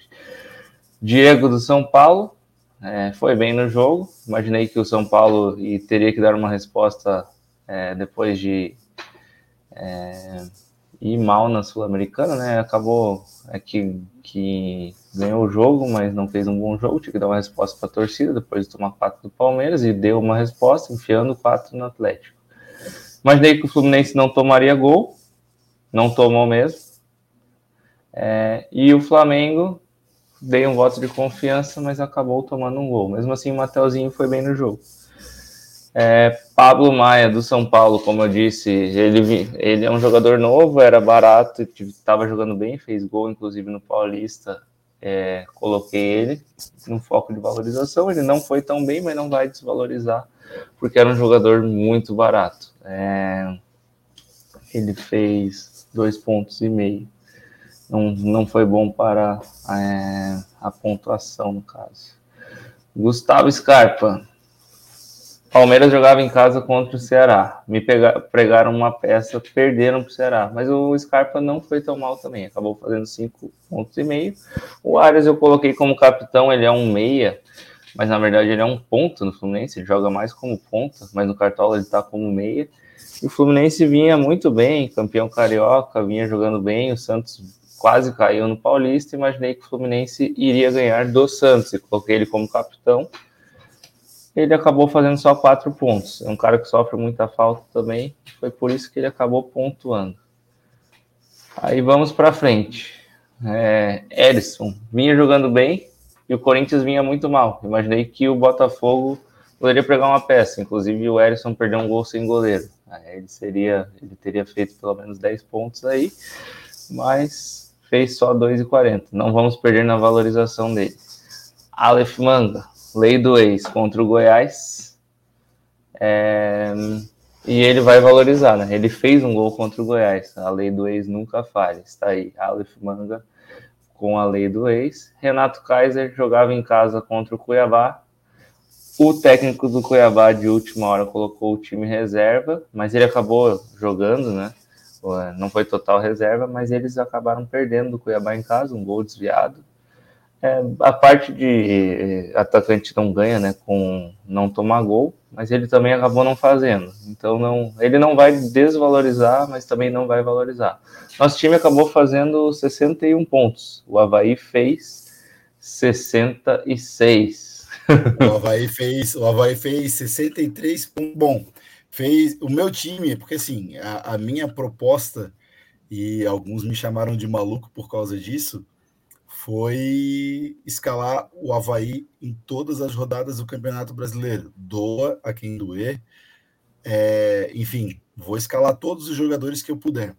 Nessa rodada eu não encontrei dois zagueiros do Havaí no Cartola, eu encontrei somente. O Arthur Chaves o, não estava no Bressan. Isso, eu encontrei somente o Bressan. Então, meu time foi de Friedrich, Cortez, Kevin, Bressan, Raniel, Jean Kleber, Vinícius Leite, Muriqui, Morato, Copete, Barroca como técnico, enfim. Só botei o Gustavo Gomes ali do Palmeiras para complementar a zaga, apostando que talvez o Havaí não fosse tomar gol. Então, foi isso que eu fiz. E o Havaí fez nesse total 63,61. A minha missão é chegar na frente de pelo menos quatro pessoas dessa liga, para não cair. então é isso que eu vou fazer durante o campeonato inteiro, dentro do meu time, que é o Catador de Bebigão, nome sugestivo, naturalmente, é, durante esse cartola. E a gente vai aqui aos poucos montando os times rodada por rodada, junto com vocês sempre que o mercado estiver aberto, né? E divulgando aqui também a pelo menos os três primeiros colocados da, da liga, né, Tá? Acho que a gente pode seguir essa linha de. Isso, de, é que como ainda não saiu por conta do mercado estar tá sendo revisto, daí a gente pode divulgar no próximo programa. Mas Exato. eu queria lembrar que quem ainda quiser participar, o prêmio da liga é para quem ganhar o primeiro turno uma camisa da Havaí, quem ganhar o segundo turno a camisa da Havaí. A liga não tem custo nenhum, a única coisa que você tem que fazer é seguir nossa página do Instagram, inscrever no nosso canal seguir a página da Ortobon Forte Atacadista do Cobrasol, tirar print dessas três coisas e mandar para o WhatsApp do Isto é Havaí. Ou mandar o print na nossa DM do Instagram. Você, depois disso, você pode ir na nossa liga, pedir para se inscrever. Eu tenho que mudar o escudo, porque só conseguia fazer pelo computador, mas ainda não, não fiz. E aí a gente te aceita na liga do Isto é Havaí. Lembrando que algumas pessoas eu não estou conseguindo aceitar por conta do por conta deles participarem de outra liga e não serem pró. Então dá um erro na hora de eu aceitar. Então, pessoal, é, vocês já participam da outra liga e, e forem pró, é por isso que eu não estou conseguindo aceitar vocês.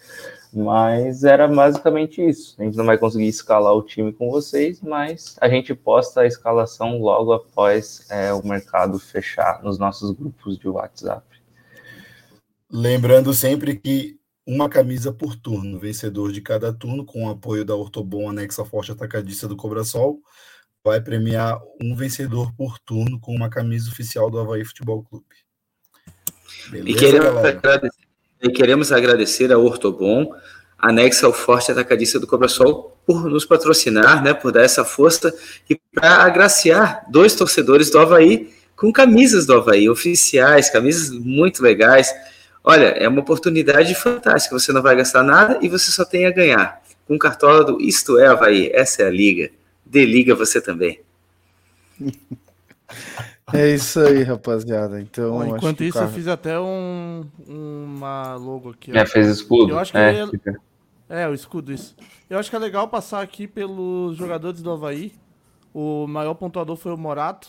Quatro finalizações para fora, quatro desarmes. Sete passos incompletos, sete faltas sofridas. Olha só esse número aqui, hein? Eu sete passo pra cacete. É, mas sofreu bastante falta ah, também, cara. Ah, ele é rapaz pra caramba porque ele participa muito do jogo, Taca. O Raniel errou mais até, ó. Nove passos errados, um gol, um desarme, uma falta cometida. O Cortez foi o terceiro melhor. Eu ia falar, o Cortez errou passe pra caramba no jogo, eu percebi Dez. isso. tá aí. Dez. Bressan depois, oito passos incompletos. Com Douglas aqui, uma defesa só. Barroca é a média de todos os jogadores. Vinícius Leite, oito passos incompletos, três desarmes, uma finalização defendida. O Arthur Chaves errou cinco passes. O Kevin, vamos ver. 19 passos incompletos, que isso, pô? É porque 19. lançamento acaba contando como passe. E aí, se ele ah. deu o bago pra frente, já vai contar como um passe errado. Ah, é? Rifada na bola é passe errado? É, vai contar como um lançamento, né? Errado. Ah, enfim. E o pior pontuador aqui foi o Copete. Que fez uma finalização para fora, sete passos errados, impedimento, duas faltas cometidas e duas faltas sofridas. E é isso. É isso então, galera. Esse é o nosso Cartola. Agradecer a, a Ortobon, a Nexo Forte Atacadista Cobrasol por estar tá em parceria com a gente aí, né? Então, lembrando, duas camisas. Até o Marco, o Bruno Marcos de Souto Goulart está perguntando: tem as regras no Instagram? Tem, tem as regras lá no nosso post no Instagram, então segue a gente lá. E também já manda lá os prints necessários na DM do Instagram, que daí a gente te coloca lá na liga. Bom, então a gente está chegando para a parte final do nosso programa. É, eu queria aproveitar é, essa parte final para divulgar duas coisas aqui, né? Que são as duas excursões que estão acontecendo para São Paulo, que é a excursão da Mancha e da Apaixonadas. Então, se você é torcedor havaiano ainda está afim de ir para São Paulo, o jogo é sábado às 19 horas. Vai lá no Instagram da Mancha Azul, no Instagram da Apaixonadas, que vocês conseguem entrar em contato para participar dessa excursão e ir para São Paulo assistir o Leão se tudo der certo para mais uma vitória na Série A. Bom, então vou abrir o espaço aí para os amigos se despedirem nessa parte final do nosso programa. Ah, não! Estava já esquecendo, pô. Segundo programa que eu esqueci. Se despedir, então. É isso aí, pô. Os palpites, Vamos né? Fazer... palpite se despedir. Como a gente ficou três semanas sem programa, eu tinha esquecido os palpites. Fala aí, Pode Felipe. começar por mim, daí vai o Felipe Fidelis, aí o Taka, e por último, não, daí o Fernando e por último, o cara do Superchat. Então agradecer o pessoal aí que mandou o Superchat, todo mundo que acompanha a live também. Muito obrigado também aos amigos que fizeram o programa comigo. Pô, a gente fez um programa bem alegre, bem feliz pela vitória do Havaí e agradecer então todo mundo que participou com a gente. E como eu vou no jogo lá na Arena Corinthians, vitória do Havaí 1 a 0 Gol de cabeça do, do Bressan no escanteio. 1x0 Havaí. Todo mundo voltando feliz para casa. Uns seis, é, seis pontos na, na bagagem, três a mais do jogo e mais os três do jogo contra a América. E vamos se livrar aí, ficar longe da zona de rebaixamento por enquanto. Então, valeu, pessoal. Olha, sendo bem clubista, porque a gente sabe que o Havaí vai pegar um adversário extremamente difícil numa primeira divisão de campeonato brasileiro, dentro de um dentro do Itaquera, né? E lá tem o velho ditado que caiu em Itaquera já era, enfim. É... Ainda assim, apostando na evolução desse time, eu chuto aí um 2 a 1 pro Havaí. Não vou definir quem são os gols, mas para mim é 2 a 1 um Havaí, sendo muito clubista como eu sou no Cartola. E é isso aí, galera. Obrigado mais uma vez por ficar aqui mais de duas horas conosco. Espero que vocês tenham gostado do nosso programa, gostado do que a gente tem gostado do que a gente tem feito aqui para vocês, falar nação havaiana, essa entrevista com, com um corintiano para entender um pouco a realidade do que está acontecendo por lá. E não se esqueçam, a gente está aqui em busca de ser o maior podcast de um clube de futebol de Santa Catarina. E para a gente conseguir isso, a gente precisa da ajuda de vocês, o torcedor havaiano. Tem que se inscrever, tem que compartilhar com seu amigo havaiano, tem que mostrar o trabalho que a gente está fazendo na raça, entendeu? Vamos, vamos, vamos ajudar a gente aí. É, se inscrevam no canal, curtam o nosso canal, curtam os vídeos, ative aquele sininho que está lá, porque tudo que a gente publica lá, essa semana que passou, nós publicamos aí várias coisas de vários jogadores que estavam chegando, comentários de outros torcedores de outros clubes, para vocês se inteirarem mais. Enfim, galera, é, ajuda a gente a fazer um podcast cada vez melhor e maior aí. Semana que vem tem bastante surpresa para vocês. Um abraço, boa noite, valeu pela audiência e que vamos à vitória lá contra o Corinthians, se Deus quiser. É, antes do Fidelis dar o, a despedida deles, o palpite deles. A galera tá comentando aqui os palpites.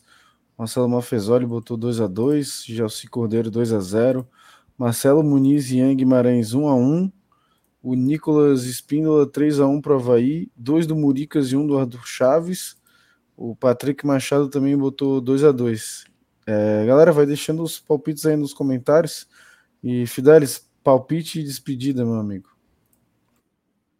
Bom, é, Obrigado demais aí a todo mundo, como sempre.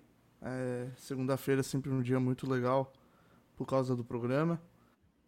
É, também já estou ansioso aí pro próximo jogo na ressacada para de novo fazer mais um Falar Nação Havaiana, para de novo rever os amigos, ficar lá incomodando no setor A. É, e o meu palpite, eu acho que vai ser um a um. É, não acho que o Havaí vai vencer. Eu acho até que o Havaí pode até perder, mas pelo menos faz um jogo competitivo, sabe? Pelo menos compita, né? Mostra que o Havaí é o time da raça, como é o nosso é, antigo antigo novo slogan, né? Porque esse sempre foi o, a, a, marca do Havaí, né? O time da raça. Então eu só quero que o Havaí realmente mostre raça, mostre determinação, né? E dê trabalho pro Corinthians. Eu acho que a gente consegue sim arrancar um empatezinho. Então meu palpite é um a um. Aqui mais alguns comentários de palpites. O Diego Canhete falando valeu pelo baita programa. Até a próxima segunda-feira. Meu palpite é 1x0 pro Havaí. Valeu, Diego, por estar sempre aqui com a gente, ajudando também sempre no super chat. O sócio otário falando 2 a 0 Muriqui para abrir e Morato para fechar o caixão. Leonardo Barbosa botou 1 a 0 Havaí. É, Itaca, e tu? Palpite e. Ou com o Leonardo. Finais. Vai é, com o Leonardo? Leonardo. Abracei o palpite do Leonardo, mas é. Eu quero que o Copete faça o gol para calar a boca da mesa. Dizer que o menino tá muito mal. Quero que ele reengrene, então, e, e pegue. Eu acho que eles estão colocando ele muito para cumprir função tática, mas assim, eu quero que ele faça o gol, ganhe essa confiança, ganhe a confiança da torcida. É um cara que eu gosto muito. Mas o meu palpite vai ser 1 a 0 Acho que vai ser um jogo muito difícil. É muito difícil jogar na Arena Corinthians. Dificilmente eles perdem jogos em, jogos em casa. Esse ano eles perderam alguns clássicos, mas jogos assim, é, geralmente eles, eles realmente fazem o resultado. É, mas o Havaí vai conseguir lá a vitória. Estou confiando no Felipe Leite, que olhou para minha cara no, na sexta-feira e falou: o Havaí vai ganhar os dois jogos com essa confiança. E, e eu estou confiando nele mesmo quando ele viaja, às vezes não dá muito certo. Eu gosto quando o Fernando vai sozinho, aí acho um resultado fabuloso. É... Mas é isso, pedir para o pessoal se inscrever no canal, deixar o like, é, segue a gente no Instagram, participe da Liga no Cartola, aí já segue a Hortobon do Forte Atacadista para também é, participar da Liga do Cartola e vou deixar para o The Machine fazer o final ou o Fernando vai antes? Espera aí, eu vou dar meu palpite aqui, né? Eu também vou de 1 a 0 para o Havaí, mas eu vou no gol do Muriqui. É, agradecer todo mundo aí que participou. Porra, tem a galera que tá aí desde o começo do, do, do episódio aí, 63. Então, porra, galera, valeu mesmo. Semana que vem a gente espera estar tá com várias novidades aí para vocês, então fiquem ligados. Também tentar trazer um Fala Nação Havaiana direto lá da Arena do Corinthians. E é isso aí, então, galera. Muito obrigado por terem é, ficado até agora. E agora fiquem com a mensagem final de uma máquina. Alexandre Fortecamp.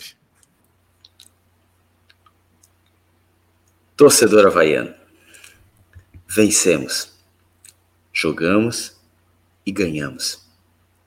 Isso se deve a diversos fatores, e um deles é a sua presença. A sua energia emanada, que ajudou tanto o Havaí. Temos um compromisso no sábado, um compromisso difícil contra um grande time, tradicional time do futebol mundial, não só brasileiro. Temos condições de ganhar? Temos. Eu acredito que ganharemos? Acredito que empataremos. Meu palpite é 0 a 0 e voltaremos felizes de lá com esse 0 a 0 o empate fora de casa contra um time como o Corinthians, em Itaquera, grande resultado, ainda mais combinado com o resultado de domingo da nossa maravilhosa, majestosa, fenomenal, maiúscula vitória contra o América. Ah, alguns havaianos já se manifestaram aqui no próprio chat do, do podcast dizendo que irão lá. Muito obrigado a cada um de vocês que irá. A sua força pode ajudar muito o nosso time muito. Agora eu quero, antes de me despedir, ah, quero agradecer a todos que mandaram super chat. Foi uma brincadeira maravilhosa do momento. Foi muito bom conhecer Ian Guimarães pessoalmente na ressacada. Foi, foi realmente muito legal a FanFest. Foi um evento maravilhoso. Parabéns à diretoria por ter organizado. Agora eu só quero terminar o programa falando de uma questão que a gente precisa falar, que o nosso podcast também ele tem questões é, sociais, questões ecológicas que precisam ser levantadas. A gente sabe como polui o ambiente, essas garrafas plásticas, latinhas de alumínio. Você, você que está na ressacada, você que gosta de ir para o jogo, procure garrafas de vidro. Evite garrafa, é, latinhas de alumínio. Evite garrafas PET. E não esqueça do super chat. Boa noite, galera. É isso aí, galera. Boa noite para todo mundo e até o próximo programa. Valeu!